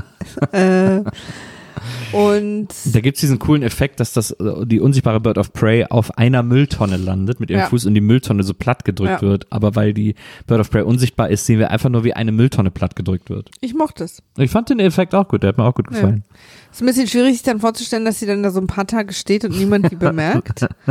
Aber ähm, Führt allerdings später im Film noch zu einer sensationellen Szene, das stimmt. die wir hier nicht vorgreifen wollen. Überhaupt nicht. Nee. ähm, und dann gibt's diese Szene, wo sie sich überlegen, dass sie drei Teams erstellen. Das eine Team sucht ein Behältnis für die Wale. Also das erste Team sucht die Wale. Ja. Das zweite Team sucht ein Behältnis für die Wale. Ja. Und das dritte Team, also was dann an Bord ist und was sie die Wale dann reinbeamen und nach Hause bringen können. Und das dritte Team braucht angereichertes Uran, glaube ich, Genau. um ähm, die Schubkraft zu kriegen, ein, ähm, um wieder den Zeitsprung wieder nach Hause zu machen. Genau. Schubkraft die Hubschaft. Und jetzt ist natürlich Hi- Hilarity en- ensues. Weil jetzt natürlich die ganzen Fish-out-of-water-Situationen kommen. Es Genau. geht erstmal damit los, dass äh, Spock, dass niemand Vulkanier kennt und dann alle Spock anstarren wegen seiner Ohren und Spock anstatt irgendwoher sich eine Kopfbedeckung zu nehmen, sich aus seinem eigenen Mantel ein Stück Stoff reißt und sich das als Stirnband um den Kopf macht. Dazu kommt, dass sie Geld brauchen. Das ist ja in der, im 23. Jahrhundert. Gene Roddenberry hat ja eine Welt ohne Geld entworfen, in der Geld keiner mehr braucht. War, Und dann fand ich auch, ja, und dann fand ich auch gut, bevor sie noch das Schiff verlassen, dass Kirk anordnet, damit sie nicht so auffallen, sondern alle ihre Rangabzeichen abnehmen. Na, Und liebe Leute, das ist wirklich euer geringstes Problem auf euren witzigen Kostüm, ob da noch drei Streifen sind oder nicht. Weil drei Streifen ist ja auch was, womit die Leute noch am ehesten was anfangen können. das stimmt. Kann ja auch Mode sein. Ähm, sie brauchen dann auf jeden Fall Geld und Kirk versetzt seine Brille, wenn mich nicht alles täuscht, die er ja, Ja. im zweiten Teil geschenkt Von bekommen Pille. hat von Pille. Ähm, die verkauft er jetzt in diesem Teil. Ja. Ähm, Für 100 und Dollar. Kriegt, für 100, kriegt dafür 100 Dollar. Und äh, 100 Dollar für so eine Lesebrille, ich weiß nicht. Sie ist ja sogar kaputt. ja, aber die ist sehr alt. Aber eigentlich ist sie ja sehr, also, aber dann müsste sie ja damals noch älter gewesen sein, als er sie ihr geschenkt Ja, hat. ja, das war doch irgendwie aus dem 19. Jahrhundert oder so. Crazy. Ähm, ja, also ich glaube, Spock und Kirk sind zusammen, ne? Genau. Spock und Kirk sind zusammen, Uhura und Chekhov sind zusammen. Und Scotty und, Pille? nee, Pille ist ja mit, Pille hatten wir doch gerade weg. Nee, S Spock und Kirk hatten wir. Ach so, Ist Pille mit bei Scotty? Ich glaube schon. kann sein. Ich glaube schon. Naja, jetzt passieren jedenfalls eine Menge Ist lustige nicht, aber ist da nicht auch Zulu dabei? Nee, ich glaube, Zulu ist an Bord. Ah ja, okay. Ich glaube, Zulu ist nicht mit unterwegs. Jetzt passieren eine Menge lustige Sachen. Wir haben Punks im Bus, die äh, Spock mit seinem Einschläfergriff unschädlich macht, weil ihre Auch- Musik zu laut ist. Auch so ein 80er-Jahre-Ding. Punks in Filmen. Ja, Punks immer die wilden Nervbacken in, in jedem, also komödiantische Nervbacken in jedem Film aus den 80er immer Jahren. mit lauter Musik, Na, die ja fast diese Jugend heute hört. Und Der- immer respektlos. der Song ist übrigens gut, den der Punk da auf seinem Ghetto Blaster hört, in, in, in diesem Star Trek-Film. Guter Punk-Song. Hatte ich ja äh, die kleine Trivia schon genannt, dass äh, der, der, der Punker ist einer der Produzenten. Ja. äh, oder Drehbuchautoren, das weiß ich jetzt gerade nicht mehr, und hat das Lied auch selber geschrieben. Müssen wir mal gucken, ob es das irgendwo so gibt, weil es echt ein guter Song fand. ich. Nee, Gibt's nicht? müssen wir nicht gucken. Ach so. Ich würde aber gerne gucken, Maria. da, ich lass dich da auch gerne raus, aber ich fand es einen guten Song. Es gibt in den 80er Jahren ja auch so ein paar Punk-Filme, die auch echt gut sind. Also ich denke da vor allem an Repo Man, ein großer Lieblingsfilm von mir mit Emilio Estevez. Gab's den nicht mal mit Jude Law oder so ja, neu ist was gemacht? anderes, ja, ist was ganz Ach, anderes. ist was anderes, okay. Das hat, heißt Also nicht die gleich. gleiche Story. Nee, nee, gar nicht. Repo Man mit Dennis Hopper und Emilio Estevez und äh, Harry, Harry Dean Stanton, wenn mich nicht alles täuscht. Dennis Hopper ist, kann ich ganz schwer nur angucken. Ja, aber das ist echt ein mega guter Film. Und der ist auch super seltsam, weswegen der auch so toll ist. Dennis Hopper und wie heißt der Anthony Quinn? Nee, nicht Anthony Quinn. Was erzähle ich denn jetzt? Dieser, wer ist denn hier Hannibal Lecter? Anthony Hopkins. Ja. Dennis Hopper und Anthony Hopkins sind für mich eine und die gleiche Person. Da tust du vor allem Dennis Hopper sehr großes Unrecht. Wirklich? Ja. Dennis Hopper ist super. Der hat schon- auch schon super Sachen gemacht. Dennis Hopper zum Beispiel als, Und Anthony Hopkins findest du scheiße? ja, Dennis Fandst du Hopper, auch schon immer? mh, also klar, Schweigende Lämmer war damals super, Mhm. aber mehr als hat der dann auch nicht mehr gemacht. Schon, Ist aber. ja so sein Signature-Move geworden irgendwie. Ach, nee. Als wir das jetzt immer überall machen. Ähm, er ist auf jeden Fall sehr lustlos geworden. Ähm, Dennis Hopper zum Beispiel als Vater von Clarence in True Romance mit dieser sensationellen Christopher Walken-Szene. Ähm, ich finde, Dennis Hopper hat schon ein paar geile Sachen gemacht. War der nicht auch in Blue Velvet? Ja. Ich hatte mal ein Date. Mit Dennis Hopper? Ja. Und wir haben Blue Velvet nachgespielt. Und so wird diese Geschichte für immer bleiben. ähm, Dennis Hopper hat auch mal so einen Film mit Heino Ferch gemacht. Ich glaube, Straight Shooter hieß der, wenn mich nicht alles täuscht. Das war, ein- das war ein seltsamer Film, da gehe ich gerne mit. Aber der kommt mir gerade so spontan in Blue die Velvet Erinnerung. ist auch ein seltsamer Film. Aber Blue Velvet ist schon was ganz Besonderes. Aber Reaper Man, Leute, guckt Reaper Man aus den 80ern. Äh, ganz toll. So, der Punk. Ähm, Genau, er wird unschädlich gemacht. Ja. Äh, dann gibt's noch so witzige Szenen wie ähm, Scotty versucht mit einem Computer aus den 80ern klarzukommen. stimmt, das war sehr lustig. ähm, setzt sich vor einen Atari, keine Ahnung, was es ist, und sagt, Computer? Der Computer reagiert nicht, daraufhin wird ihm die Maus gegeben Ja. und er sagt, lächelt verständnisvoll und sagt in die Maus Computer Ja. und äh, dann wird ihm gesagt, dass er tippen muss Mhm. und da Scotty, der Schauspieler von Scotty, ein älterer, dicklicher, weißer Mann ist, kann er uns leider nicht gut genug vorspielen, dass er schnell tippen kann. ja, er tippt so ein bisschen wie so eine Augsburger Puppenkiste-Marionette. genau. Die einfach nur so, so mit so geraden ja, Fingern so auf die rechts, Tasten links, hackt. rechts, links, rechts, links und aber oft, es entstehen Dinge. Ja. Äh, er erfindet durchsichtiges Aluminium, Genau. was interessant ist, weil durchsichtiges Aluminium wurde jetzt in Real Life 2009 erfunden. Aha. Nur auch nochmal für Fact. euch. Zur Ja, er findet das da, weil er ist bei so einem, er ist bei einem Plexiglashersteller und der braucht ja eben den Tank. Er ist ja äh, mit Pille unterwegs, um den Tank für den Wal zu finden und er fragt ihn, wie viel, was brauchen Sie für Glas, um die und die Menge Wasser zusammenzuhalten? Da sagt er, ja, das muss so, weiß nicht, sechs Zentimeter dick sein. Sagt er, nee, das müssen wir dünner haben. Ich zeige Ihnen mal hier was und tippt ihm dann diese Form in den Computer, worauf der Typ total durchdreht. Dann gibt's kurz die Diskussion zu Recht. Äh, wir können doch nicht, wir sollen doch nicht die Zukunft beeinflussen. Ja. Wenn wir jetzt diese Formel ihm geben, dann verändern wir die Zukunft. Ja. Was hier abgetan wird mit, er hätte es ja auch selbst erfunden haben können. Man braucht halt in der Zukunft Ja. immer eine gute Ausrede. ja, aber was ist das denn bitte?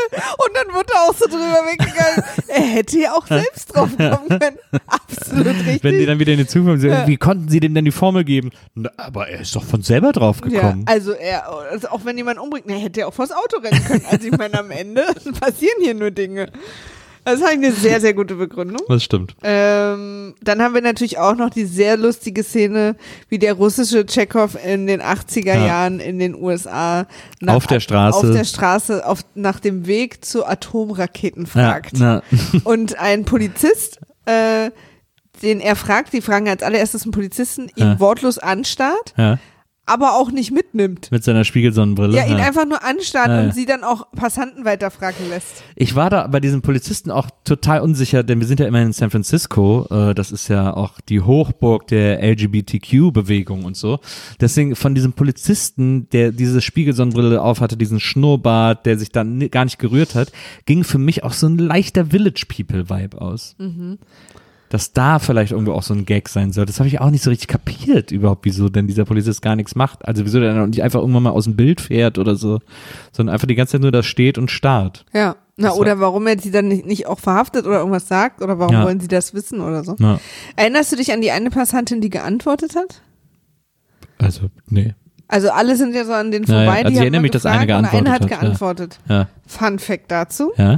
Das war eine Frau, der ihr Auto ist liegen geblieben in der Nähe vom Set, also Ja. eine private Frau. Ja. Und um sich den Abschleppdienst leisten zu können, um da wegzukommen, Mhm. hat sie spontan gefragt, ob sie als Extra mit anfangen kann, um sich da ein bisschen was zu verdienen.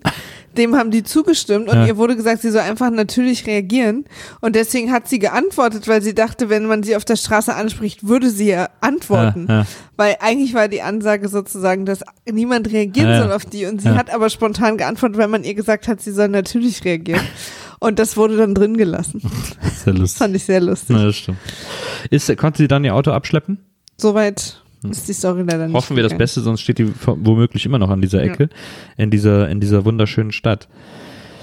Ähm, ja, und dann gibt es natürlich noch die Storyline von Spock und Kirk, die ja einfach einen Buckelwal suchen und deswegen in so einer Art SeaWorld landen, in so einem, in so einem Aquarium, in so einem Meeresbiologischen Institut, Schrägstrich Aquarium, äh, wo was sehr witzig ist in so 80s Terms und so ein bisschen suggeriert wird, ja, wir sind das gute Aquarium. Wir sind hier so bei uns, wir sorgen dafür, dass Fische nicht aussterben. Wir sorgen dafür, dass es denen allen sehr, sehr gut geht. Aber das ist natürlich in einem Aquarium per se schwierig zu sagen, dass da, das ist ja niemals natürlicher Lebensraum. Aber das wird da so suggeriert und wir lernen dann auch schnell eine der führenden Biologinnen dieses Instituts kennen, die da auch die Führung gleichzeitig übernimmt, denn sie hat den ganzen Tag nichts zu tun. Und, Und damit haben wir beide auch unseren persönlichen Bösewicht dieses Films erkannt. Die führt nämlich die Leute rum und Guck mal ist, kurz, wie sie heißt. Ich habe mir das nämlich nicht aufgeschrieben. die führt die Leute rum und ist ein relativ seltsamer. Übrigens, das wollte ich auch nochmal anmerken, weil wir gerade über 80er Jahre Filme reden, äh, ist mir nämlich da auch aufgefallen. Äh, sie führt dann diese Crowd rum und zeigt ihnen dann irgendwann am Schluss das, das Aquarium, in dem man die Buckelwale beobachten kann, weil sie nämlich zwei Buckelwale haben, ein Buckelwalpärchen in diesem, in diesem Aquarium und dann gibt's immer so Gegenschnitte auf diese Gruppe, auf diese, die, mit der sie die Führung macht und da sind dann natürlich Männer, Frauen, da sind irgendwie äh, verschiedene ethnische Gruppierungen ähm, äh, sozusagen in einer Führungsgruppe untergebracht und natürlich, äh, es ist ein Film in den 80er Jahren, ist mitten unter ihnen auch eine Nonne. Das gibt es heutzutage gar nicht mehr in den Filmen, dass in so Gruppen immer noch eine Nonne ist. Früher war in jeder Gruppe, in, wenn in 80er Jahren Film irgendwo eine Gruppe lang geführt wurde, war da immer eine Nonne dabei. Das Ja. gibt's, wieso sind, wo sind die ganzen Nonnen hin? Ja, ich weiß nicht, die sind. Wo sind all die Nonnen hin? Wo, sind sie geblieben? Wo sind all die Nonnen hin? Was ist geschehen? Wo sind all die Nonnen hin? Irgendjemand pflückte sie geschwind. Wann, Wann wird man je verstehen? Wann wird man je verstehen? Nonnen pflückt man nicht. So heißt das Lied. Ja. So, Maria, du, ich habe jetzt sehr lange mich über diese Nonnen ausgelassen, Ja, um hier auch dir ein bisschen eine Bühne zu bereiten. das ist lieb. Dr. Gillian Taylor. Dr. Gillian Taylor. Übrigens bei diesen ganzen Szenen am, äh, wenn sie, sie stehen dann draußen mit ihrem Bag. Also es gibt dann so Sie ist Meeresbiologin. Genau, solche. Übrigens, gut finde ich, dass äh, Kirk sie irgendwann, ist ja so ein bisschen Love Interest, ja, Kirk sie irgendwann fragt, wie ist denn ein nettes Mädchen wie sie Meeresbiologin geworden? Als wäre sie, als wäre sie irgendwie Schwerverbrecherin geworden. ist ja ein Job für, für Assi-Frauen eigentlich, weiß man, eine Ja, Meeresbiologin. überhaupt nette Mädchen werden nichts. Ja, Ist das vielleicht ein Buch? Nette Mädchen werden nichts? Na, glaube, das ist ein Buch. Ich glaube, da steckt ein Buch drin. Ich glaube, es ist ein Buch aus den 50 Geschrieben von William Shatner. ähm, in, äh, weil dann gibt es nämlich einen Zwischenfall in diesem Institut, während die, während Dr. Gillian den Gästen da die, die Buckelwale von unten zeigt, äh, sieht sie plötzlich, dass jemand in das Buckelwalbassin springt. Äh, und das ist niemand anders als Spock, der da irgendwie zu den Walen schwimmt und irgendwie mit denen rumkuschelt oder was auch immer. Sie ist Und mit denen spricht. Also, ne, nee, er macht, glaube ich, seine Sache. Ja, ja, genau. Aber das weiß sie ja natürlich nicht. Nee, Sondern- aber jetzt fällt mir das gerade ein. ja, Weil er später ja dann Sachen sagt, ja. die er vom Wal weiß. ja. Und ich mich gefragt habe, kann, kann er walisch? Ist er Dory? Ja. Aber er hat die Handsache gemacht. Es geht also auch bei Tieren. Ja. Zumindest bei so intelligenten Tieren wie Buckelwale. Und ähm, sie, Dr. Gillian äh, rennt sofort zum oberen Teil des Bassins und ist völlig aufgebracht. Und äh, als Spock da gerade aus dem Wasser klettert und schmeißt im Grunde genommen Spock und Kirk raus, wutentzürnt. Das Ganze spielt jetzt draußen. Wir haben auch so eine leichte hafenige Gegend. Also da ist auch so Schiffsverkehr. Äh, wir sind ja an der Küste von wir sind San ja auch Francisco. nicht in San Francisco mehr, sondern wir sind in einem Vorort. Naja, äh, und äh, da muss man dazu sagen, Props nochmal an die Geräuschmacher, wahrscheinlich in der Synchronisation, ich weiß nicht, ob es im Original auch so ist, aber da gibt es ein, ein Tuten, ein gleichmäßiges Tuten Ja. eines Schiffs, Ja.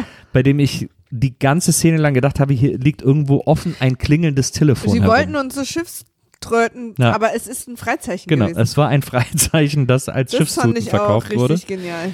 Und da habe ich mich auch sehr gefreut, bis ich das dann endlich gecheckt habe. Übrigens, um uns klarzumachen, dass Dr. Gillian ähm, eine, ja, eine Meeresbiologin bei Hart ist, dass das ihre Berufung ist, dass das ihr ein und alles ist, ihre Lebensaufgabe, wird uns dadurch suggeriert, dass auf ihrem Pickup Truck, den sie fährt, ein großer Aufkleber klebt, auf dem steht I Heart Whales. Ja.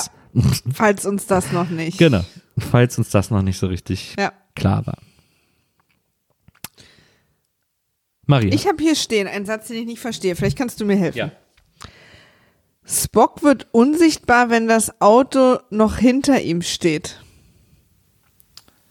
Spock wird unsichtbar, wenn das Auto noch hinter ihm Ah, jetzt weiß ich es wieder. Spock lässt sich ja in den Park fahren Ja.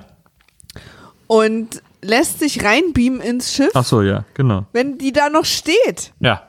Und ich denke, wollt ihr, könnt, also jetzt könnte, dann erzählt's ihr einfach. Ja, sie checkt Sie flippt ja sowieso aus, weil Genau. Kirk und Spock verhalten sich natürlich super merkwürdig und ähm, anstatt sich eine gute Story ausgedacht zu haben, tun sie einfach die ganze Zeit mega ge- geheimnisvoll und Spock erzählt ihr, dass der Wal schwanger ist und das hat noch, das weiß noch keiner außer ihr. Ja. Die Walin, ja. die haben ja beide auch Namen. Ich habe sie leider vergessen. Ich glaube Gilbert oder so, Nee, irgendwie so was Gracie. ähnliches. Ja, irgendwie so. Und ähm, irgendwie vertraut sie ihnen aber doch. Und sie beschließt jetzt aber erstmal mit Kirk essen zu gehen. Genau. Auf der Fahrt zum Restaurant sitzt sie mit Kirk äh, allein in ihrem Pickup und Guckt diese, diese Schauspielerin, äh, keine Ahnung wie sie heißt, guckt nicht einmal auf die Straße. Ich weiß nicht, wer ihr gesagt hat, was ihre Sichtachse ist, ähm, aber bei allen Gegenschüssen auf sie guckt sie nach schräg vorne rechts aus dem Auto, Ja. aber sie guckt nicht vor sich auf Sie die Straße während der gesamten. Fahrt. Es regt mich, Ja. es hat mich so aufgeregt, weil die Szene auch noch so lang ist Ja. und sie die ganze, also entweder schielt sie massivst, aber nur wenn sie Auto fährt, oder das Wahrscheinlichere, sie guckt während dieser ganzen verfickten Szene nicht ein einziges Mal auf die Straße vor sich, was mich unfassbar wütend gemacht hat. Das, äh, da habe ich gedacht, das darf doch bitte einfach nicht wahr sein. Ich möchte äh, ihr zugute halten, dass es wahrscheinlich eine schlechte Regieanweisung war, weil irgendwie der Kameramann nicht drauf geachtet hat oder so. Aber es, es ist so irritierend und macht einen so fertig, weil es immer so ein bisschen wirkt, als würde sie so entrückt ins Nichts gucken, so träumen. Aha, ja. Ja. Das meinen sie, also so, so fühlt sich dieser Blick an. Und das hat mich, das hat mich wirklich richtig, richtig wütend gemacht. Ich muss ja ehrlich sagen, dass ich sie deswegen so furchtbar finde, weil ich aus Gründen, die man wahrscheinlich nur mit nachma nachmittäglicher Schul Nachschullangeweile begründen kann. Ich war ja Schlüsselkind. Ich bin nach der Schule nach Hause und habe geguckt, was lief und ich habe sehr viel eine himmlische Familie geguckt Ja. und habe aber alle in dieser Serie gehasst. Hast du eine himmlische Familie geguckt? Bestimmt, ja. Ist das das, wo die am, im Vorspann am Schluss, nee, das ist eine andere. Äh, Eine himmlische Familie, da ist der Vater Pfarrer, Mhm. Übrigens der gleiche Schauspieler, der im Teil 1 sich am Ende mit Vija verschmolzen hat. Später wegen Pädophilie angeklagt wurde. Andere Geschichte. Ähnlich wie leider auch der Hauptdarsteller aus Hey Dad, der Vater aus Hey Dad, diese australische Sitcom, Familien-Sitcom. Und ja auch Willi von Alf nicht so gut insgesamt gelaufen. Also da sind. aber der hat, aber Willi hat doch, ist ja nicht, war der nicht pädophil. Der hat ja Nee. mit Strichern ja, ja. Crack geraucht. ist nicht cool, aber ist auch nicht verboten. Ja, ja, das stimmt schon. Also ist eigentlich Ich schon verboten. nicht- ich will's aber auch nicht vergleichen. Damit zu Es tun. ist eine andere Art von Verboten. es ist ein Kavaliersdelikt. In dem Fall, also im Vergleich schon. Im Vergleich, ja. Das stimmt. Ich wollte es auch eigentlich nicht vergleichen. Ich wollte nur irgendwie sagen, dass offensichtlich Familienväter aus äh, Serien der 90er, dass es für die recht schwer war im Leben. Äh, ähm, genau, und diese Serie, da war der Vater äh, Pfarrer, Re- Reverend, also die, die heiraten dürfen. Ja. Evangelisch also, ne? ja. Und die Mutter war eben sie jetzt hier, die, die, Ja. ähm, und die Kinder, eine der, die älteste Tochter war Jessica Biel. Und dann gab es noch einen älteren Sohn Matt und noch einen jüngeren Sohn mit blonden Haaren und noch eine Tochter und einen Hund, der Happy hieß. Wie war das wohl am Set, als er und sie sich da für die ersten Folgen getroffen haben oder im, im, beim, beim Casting oder beim, beim, beim Script-Reading, äh, als er und sie sich getroffen haben und beide ja Star Trek-Fame sozusagen mitgebracht haben? Ja, da haben bestimmt Großes alle. Hallo. Na, ich nehme an, auch eine, immer Applaus, auch wenn sie wieder von Toilette kam, jedes Mal, wenn einer von den Raum betreten hat. Dann natürlich, und da bin ich mir tatsächlich sehr sicher, wie ist es denn so mit William Shatner zu arbeiten? Und dann hatten Wie beide fandst ein- du es? Dann hatten beide auch Stories einfach. Na. Weißt du so. Aber einfach so einen kleinen Einblick gegeben ins, äh, in die Seele von Es- es Captain gab- Kirk. Es gab damals auch diese komische Serie, Wann wird man je verstehen? es gab damals diese komische Serie, aber ich glaube, da war Patrick Duffy der Familienvater, den man ja als Mann aus Atlantis und Oh aus ja, wo Dallas die, kannte. wo die beiden äh, Familien zusammengekommen sind. Ach, das war das. Es gab ja. so eine, es und da, gab, gab, da war Cody und Cody fand ich damals immer heiß, der hat im Wohnwagen. das war der im, Depp. Genau, aber Ja. es war auch keiner der Kinder, sondern das war einfach nur ein Kumpel von. Und das war doch die Serie, bei der im Vorspann so ganz schlecht gekiet war, wie am Schluss die Kamera so wegfliegt und es ist ein Haus am Strand und das Wasser, so die Brandung direkt an den Strand, äh, weil da auch so ein Freizeitpark hinter denen ist. Kann ich mich nicht mehr Und das war so ganz, man hat immer gesehen, dass das Wasser da, dass da niemals Wasser ist, dass das so ganz schlecht da Ja. irgendwie so hingemacht ist. Kann ich mich nicht Das mehr war, glaube ich, bei der Serie. Kann ich mich nicht Müssen erinnern. mal unsere Hörer, die werden sicherlich wissen, was ich meine. Jedenfalls war eine himmlische Familie die spießigste, schrecklichste Familie der Welt. Ja. Ganz, ganz, ganz schlimme, wirklich rückständige Familienwerte, was die Kinder werden und machen dürfen, Hm. wie man sich in einer natürlich irgendwie alles, also so sollte es nicht sein. Die, Fam- äh, die Serie war so geplant, dass alles, alle das toll finden Hm. und fanden ja, glaube ich, auch ganz viele. Aber ich weiß, dass mich das damals schon verrückt gemacht hat, wie, wie doll die Eltern oder die Drehbuchautoren die Entwicklung der Kinder eingeschränkt haben. Ja. Wie, wie schlimm irgendwie eine Zigarette rauchen gefunden wurde oder, oder, ach, alles mögliche. Hauptsache, du bist, Hauptsache, du hast gute Noten, bist heterosexuell und benimmst dich. Ätzend. Ätzend. Naja, deswegen äh, mochte ich sie auch leider hier nicht. Ja. Ich finde sie auch, äh, auch ihre Frisur extrem, also da möchte ich wirklich diese, diese, diese Dauerwellen-Fokuhila ist halt trotzdem eine Fokuhila. Ja. Das, das muss den Leuten klar sein. Das muss den Leuten einfach klar sein. Übrigens, weil es jetzt erst kam, quasi in der Chronologie des Films, aber wir gerade eben schon darüber gesprochen haben, ein ganz äh, kurzer Mini-Backjump zu der äh, Firma, in der Scotty und Pille ähm, diese, diesen neuen, das durchsichtige Aluminium äh, dem Typen geben. Der Typ trägt einen Riesenbutton, auf dem steht Stimmt. I quit smoking. Stimmt. Und zwar wirklich So ein riesen- Handteller ja, großer Button. Der auch irgendwie selber gemalt ist. Also sehr, sehr merkwürdig. War bestimmt äh, äh, improvisiert von ihm. Und da ist dann auch, die sind dann im Büro bei dem und dann kommt so die Sekretärin rein und dann, so, sobald sie die Tür aufmacht, ruft er, jetzt nicht Madeleine! Und dann ist sie wieder draußen. Ja.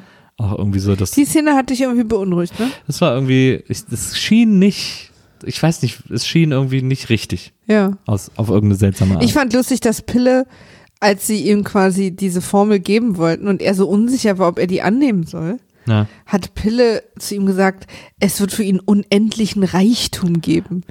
Ich dachte, also okay. Und mit durchsichtigem Aluminium kannst du richtig, Aber es gibt halt überhaupt, die Art von Reichtum gibt's ja gar nicht mehr. in der Zeit, in der Star Trek spielt. Aber der Reichtum Wissen. ist ja für ihn. Wissen ist Reichtum. Ja, aber das Pill so komisch greedy argu- argumentiert, so. das dürfte ihm eigentlich Ah, gar nicht verstehe. einfallen. Okay, ja, verstehe.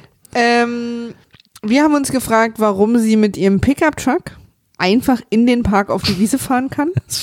Das scheint mir etwas normaler zu sein, als es eigentlich sein sollte. Sehr, kon sehr convenient, dieser Park. Und dann äh, fahren sie und Kirk was essen. Ja, Oder auch schon vorher. Ich weiß gerade ehrlich gesagt gar nicht Pizza? mehr genau die Reihenfolge. Genau, Pizza. der isst Pizza. und In der deutschen Synchro bestellen sie Pizza mit, mit Pilzen und Pepperoni. Genau. Aber wir wissen natürlich alle, dass Pepperoni Salami ist. Ja. Äh, und sie kriegen auch eine Salami-Pizza dann serviert. Also nochmal Aber Props an die Übersetzung. ich, sie bestellt Bier und er trinkt Bier und hat so ein, huh, was ist das für ein Getränk? Und Ja. äh, es gibt offensichtlich in der Zukunft kein Bier mehr. Es gibt kein Bier auf, Der Enterprise. auf im 23. Jahrhundert. Es gibt kein Bier. Drum fahren wir nicht ins 23. Jahrhundert. Drum bleiben wir hier. Ich will gar kein Bier. Es, Aber gibt's Frosé? das ist die große Gefrorenen Frage. Rosé, Leute, Gefrorenen habe ich im Urlaub getrunken. in New York. Naja. Ähm, Ich würde es übrigens zu Hause machen. Würdest du mich unterstützen bei meinem ich Frosé-Vorhaben? unterstütze dich bei allem, was du tust. Cool. Und sie sitzen im Restaurant und jetzt äh, denkt Kirk irgendwie, ich hau jetzt einfach alles raus. Das große Reveal, ich erzähle jetzt alles, dann ich, weil ich muss sie auf meiner Seite haben. Ja. Ich erkläre ihr, warum ich diesen scheiß Buckelwal brauche und was ich damit vorhab und dass es ihm auf jeden Fall besser gehen wird.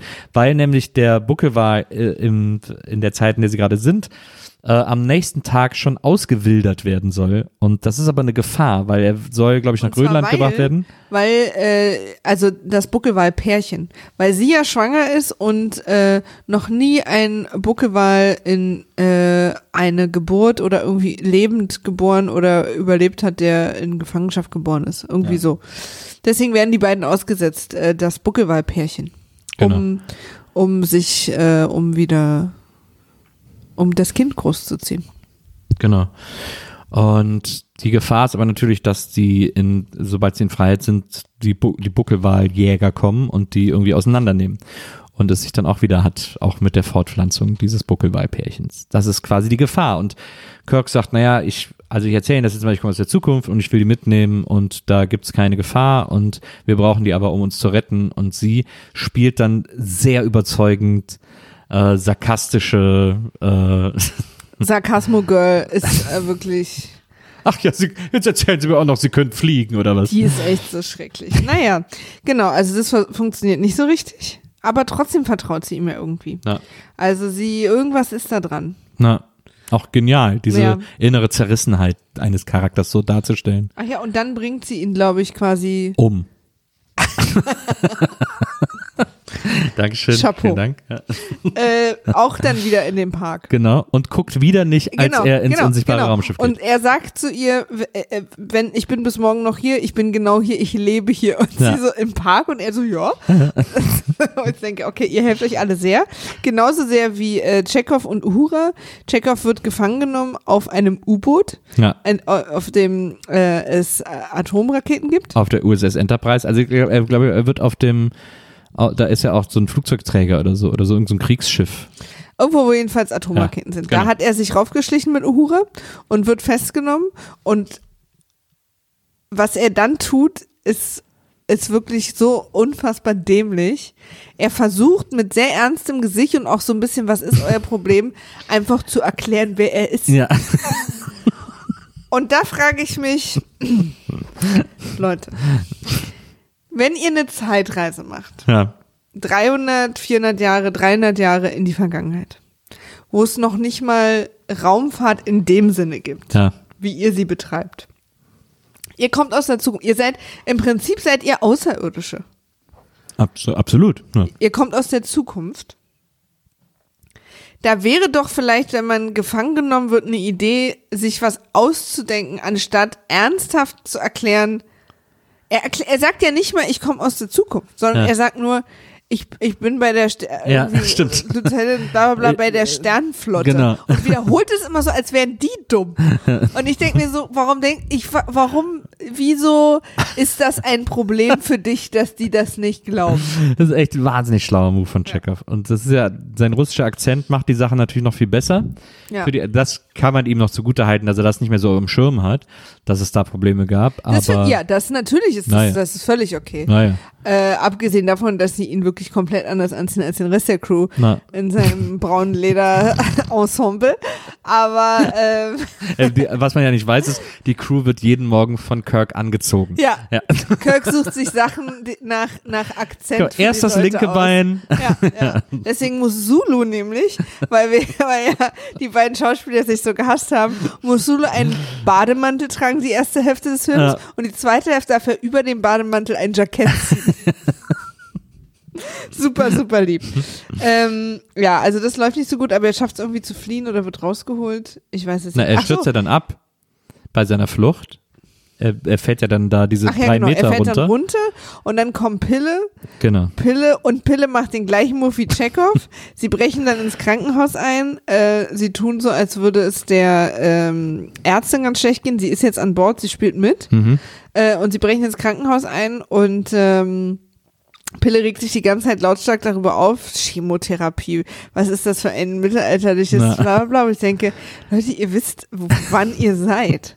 Und dann äh, rennt er in den Operationsraum und zu Recht sagt das operierende Team, wer sind sie? Was haben sie hier zu suchen? Daraufhin macht Pille den einzigen Move, der natürlich funktioniert und sagt, bitte gehen Sie alle in diesen Raum, woraufhin sich alle umdrehen und in diesen Raum gehen. Und ich sagte, ich glaube, genau so wäre es passiert. Glaube ich auch. Er schmilzt dann das er Schloss schmilzt dieses das Raums. Schloss, die sind dann da gefangen Ja. und, ähm, und äh, legt äh, Chekhov das kleine Stirnband der Heilung auf die Stirn. Für unterwegs. Ja, den, äh, und das ist ja alles okay, Ja. aber diese Szene, wo er sagt, bitte gehen Sie in diesen Raum und alle drehen sich nach da rein. Ich denke, bitte nehmt diesen Menschen ihre Approbation weg. So, wer sind Sie? Ja. Bitte gehen Sie in diesen Raum. Ja, Okay. okay. Sie tragen ja nicht mal einen Mundschutz. Und so, Sie bringen ihn ja um, Mann. So Pille, Pille-mäßig auch super wütend, weil sie können ihm doch kein Loch im Kopf bohren. Nein. Das stimmt. Naja, auf jeden Fall, da- dadurch äh, kommt Achso, er Chekhov, liegt im Koma übrigens. Chekhov Ja. liegt im Koma. dadurch kommt Chekhov auch wieder zurück zur Crew. Ähm, und äh, am Schluss sind sie alle auf dem Schiff. Oder habe ich jetzt irgendwas übersprungen? Nee, es, es, es wird noch so ein bisschen, also auch äh, ihr wird klar, dass ihr Partner im Meeresbiologischen Institut Dreck am Stecken hat, was die Auswilderung der Ja. Wale betrifft. Ja, weil sie morgens hinkommt und sie sind weg. Genau. Die Wale wurden einfach ausgewildert, ohne ihr Bescheid zu sagen. Genau. Sie konnte sich nicht verabschieden und daraufhin denkt sie, es ist zwar wahrscheinlich nicht besonders realistisch, aber meine einzige Chance ist dieser verrückte kleine Mann von gestern. Ja. Und sie geht in den Park und rennt an die Stelle und äh, legt eine 1A Pantomime Es ist wirklich, also das ist wirklich wahrscheinlich die beste Szene im Film, wie äh, Dr. Gillian Taylor? äh, Taylor plötzlich nicht mehr weitergehen kann, weil da das unsichtbare Raumschiff steht. Und sie demonstriert es uns, indem sie dahin fasst und man wirklich Sie rennt dagegen sie rennt erstmal dagegen um. und fällt um Ja. und dann steht sie auf und ertastet das Raumschiff.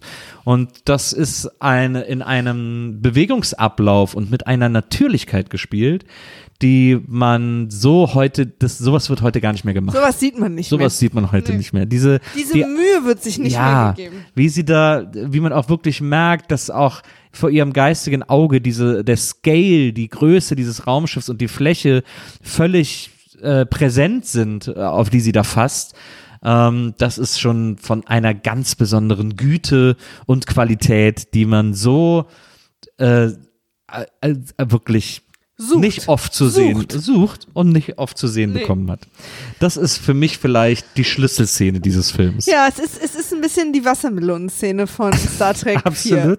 Es ist die Wassermelonenszene. Es ist Yippie Motherfucker. Es ist äh, Rosebud. Ähm, es ist Schau mir in die Augen, Kleines. Es ist die Schlüsselszene Ja. von der Voyage Home.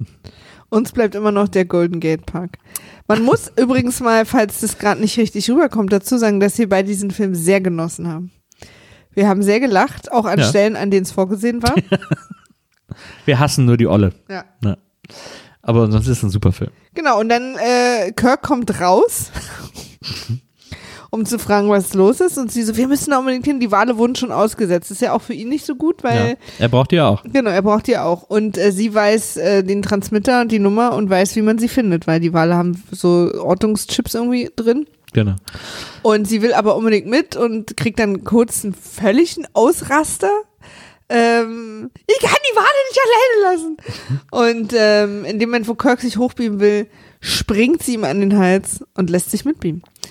In dem Raumschiff ist mittlerweile alles geklärt. Also äh, Scotty hat ein Bassin gebaut für die Wale. Genau, es gibt, wir haben äh, wo haben wir denn jetzt dann aber eigentlich, dann hat Uhura das irgendwie besorgt? Nee, sie ne? haben doch da, sie haben ja da gehockt, Uhura und, und äh, Chekhov, und haben mit diesem Gerät in der Hand die ganze Zeit da die Energie rausgesogen. Dadurch sind die Soldaten ja auf die aufmerksam geworden. Und dann ist, äh, konnten sie, hatten sie aber nur noch Energie, um einen zu beamen. Dann haben sie Uhura an Bord gebeamt und Chekhov wurde deswegen Ah, festgenommen. ich musste mal Pipi zwischendurch. Ah ja. Ja, das war, weil die Szene habe ich überhaupt nicht Das war nämlich, okay. deswegen war Chekhov dann alleine. Verstehe. Ähm, was ich erstmal ganz gut finde, ist, ähm, also alles ist bereit, sie fliegen los, sie suchen die Wale Mhm. Und niemanden interessiert es, dass Kirk eine Frau aus dem 20. Jahrhundert mit an Bord gebracht hat. Obwohl alle wissen, wegen der ganzen Energiegeschichte, dass sie direkt weiterfliegen müssen äh, in die Zukunft. Sie sagen dann auch, Niemand fragt. Kirk- Nicht, ich habe mir wenigstens von Pille eine wütende Rede erwartet. Kirk sagt dann auch, wir reisen ins 23. Jahrhundert und sie sagt dann, ist mir egal, ich muss die Wale retten. Ja. Auch so, deswegen wurde uns quasi auch keine menschliche Bindung von ihr Niemanden, erzählt. es kümmert überhaupt niemanden. Ja. Das fand ich auch krass. Äh, was habe ich Naja, und dann fliegen sie zurück. Relativ unspektakulär. Also wir sehen leider nicht nochmal diese wahnsinnig schöne Kopf-Performance. Ja. Ähm, und dann habe ich hier nach Rückflug ist sofort die komplette Energie ausgefallen, weil sie ja in der Nähe, ja. Von der, dem Ding der landen. Sonde sind. Ja. genau.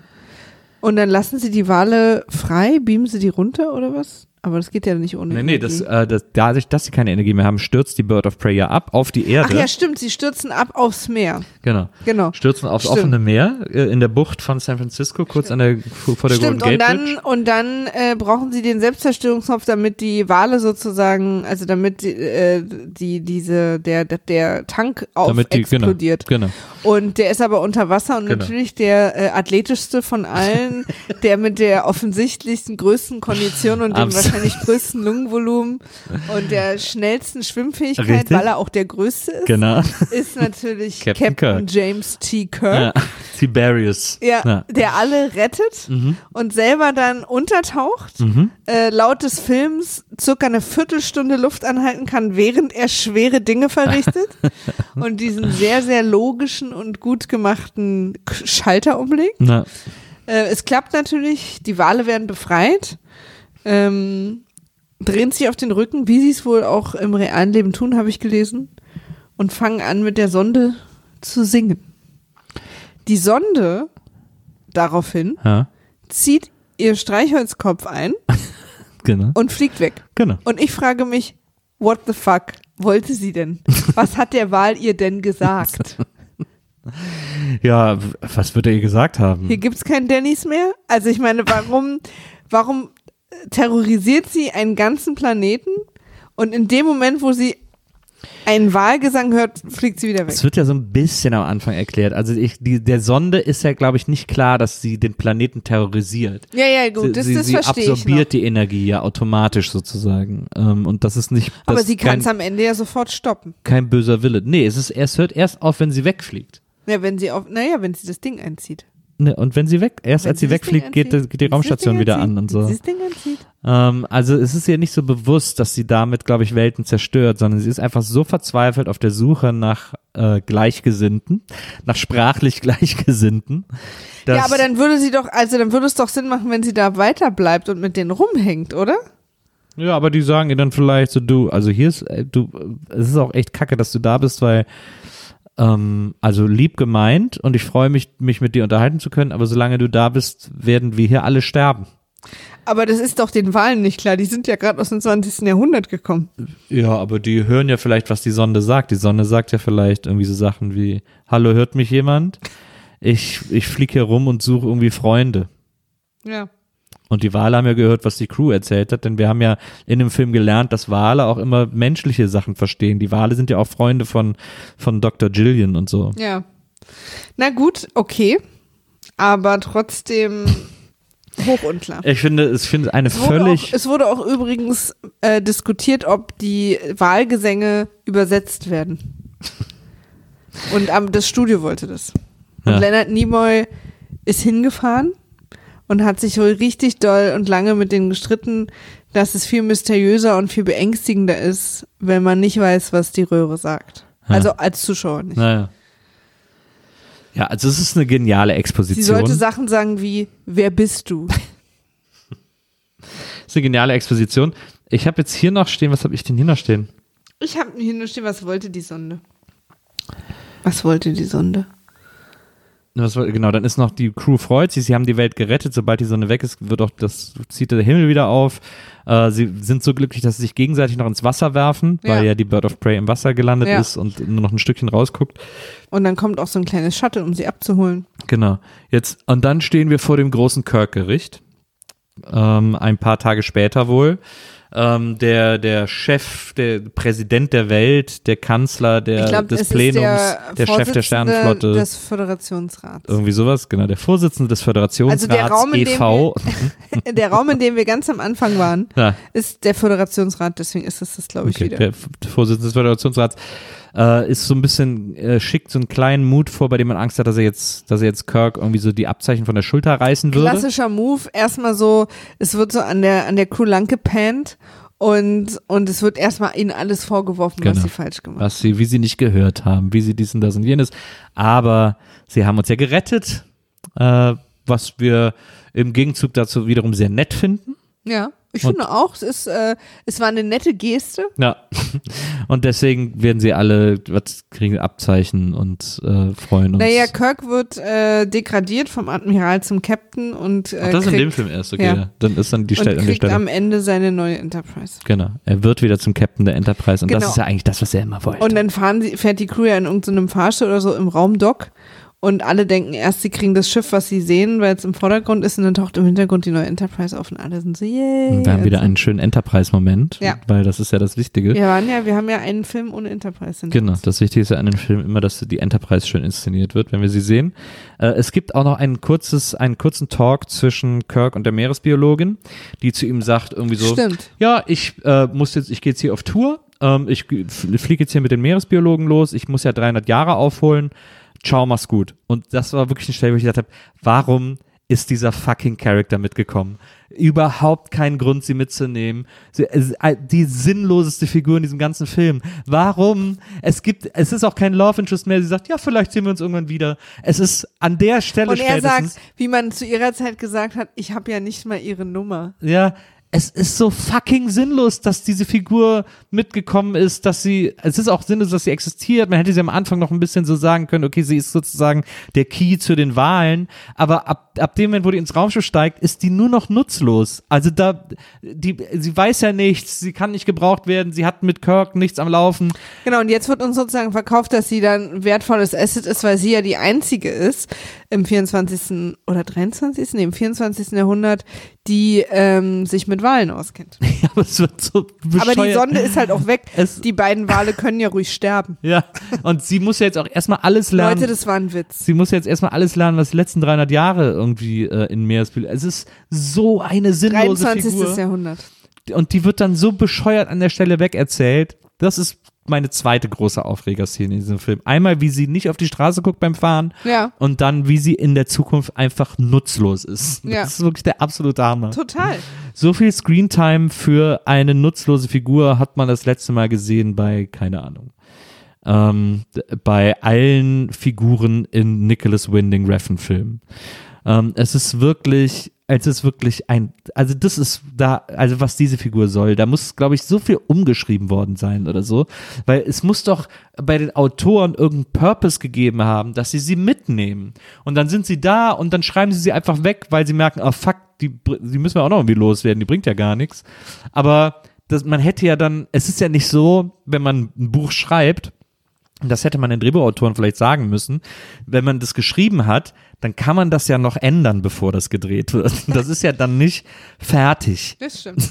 Und so wirkt das aber. Es hätte diese Option gegeben. Genauso wirkt das, wenn die am Schluss, ach Kacke, die haben wir ja auch noch. Was machen wir denn Oh.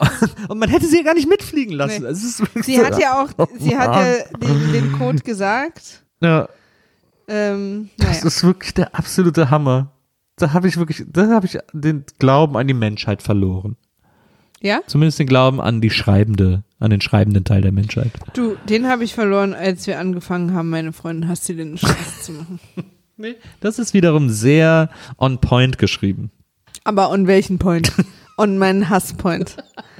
Jedes einzelne Wort der Lindenstraße geht direkt in meine Wutzentrale. Und jedes einzelne Wort von mir.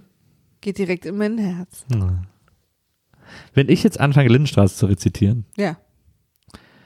was ist dann bei dir los in dir? Also erstmal würde ich mich nur wundern, warum du völlig sinnlose Sachen sagst, die niemals jemand auf der Welt so sagen Aber würde. Maria, sei nicht immer so spontan. Leute, wir Leute. sind am Ende des Films angekommen. Ich mochte den Film sehr. Ich Die- fand ihn sehr lustig und unterhaltsam. Ja. Und ich habe die Crew sehr lieb gewonnen mal wieder. Ich fand es ein bisschen schade. Ich mag die Crew immer zusammen, wenn die sich so aufteilen. Aber Fish Out of Water, interessanterweise auch einer der beliebtesten Star Trek-Filme, obwohl er äh, quasi einfach in der damaligen Jetztzeit spielt. Ja. Ähm, Naja, deswegen ja. Ne? ja, Dann ja, hat man klar, direkt deswegen ja, aber irgendwie Identifikationspotenzial. ja auch so. witzig. Ja, aber das hat man, das ist, glaube ich, Das, auch nee, es etwas, ist ja immer so, ich weiß, aber ich finde es trotzdem witzig. glaube ich, auch etwas, was wir als Trekkies uns einfach extrem gewünscht haben, dass wir die einmal bei uns haben, sozusagen. Ähm, deswegen mögen den auch so viele und ich kann das auch, ich fand den auch, Und er ist ja auch wirklich lustig, diese beiden Welten treffen aufeinander. naja, er ist so ein bisschen albern und das ist völlig in Ordnung. Ähm, ich, mir hat er auch Spaß gemacht. Der ist sehr light. Ähm, also der ist sehr, äh, den kann man echt gut weggucken. Der macht Spaß. Der ist nicht so bierernst, nimmt sich nicht so wichtig und so. Das tut dem Star Trek-Universum auch extrem gut. Es wurde eine Menge äh, improvisiert in den Straßen von San Francisco. Zum Beispiel sind sie einfach da rumgelaufen und haben die ehrliche Reaktion der Leute auf der Straße gefilmt, was ich ganz lustig finde. Ja. Ähm, ja, naja. Dann würde ich sagen, sind wir am Ende angekommen. Würde ich auch sagen. Äh, Ähm, ein schöner Film. Heute ist Freitag. Der nächste Film folgt am Montag mit Dominik Hammes Teil 5 Ja. und am Mittwoch mit Bernd Begemann Teil 6. Seid gespannt, liebe Freunde. Lebt lang und gesund.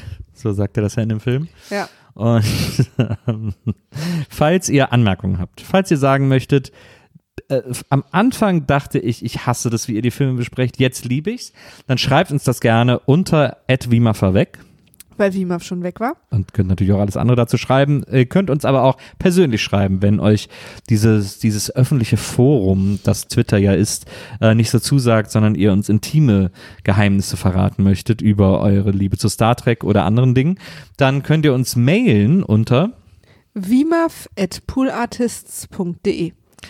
Maria und ich legen uns jetzt wieder hin. Ja, Der Star Trek Dezember fordert sein Tribut. auch von uns. Von euch sicher auch, Ja, aber auch- auch von uns. Auch von uns. Und ähm, wir hören uns beim nächsten Mal wieder. Bis Tschüss. dann. Tschüss.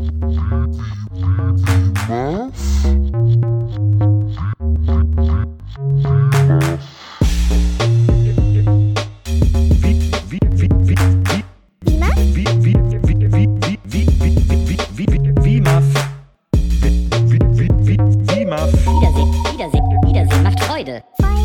Wiedersehen, Wiedersehen, Wiedersehen macht Freude.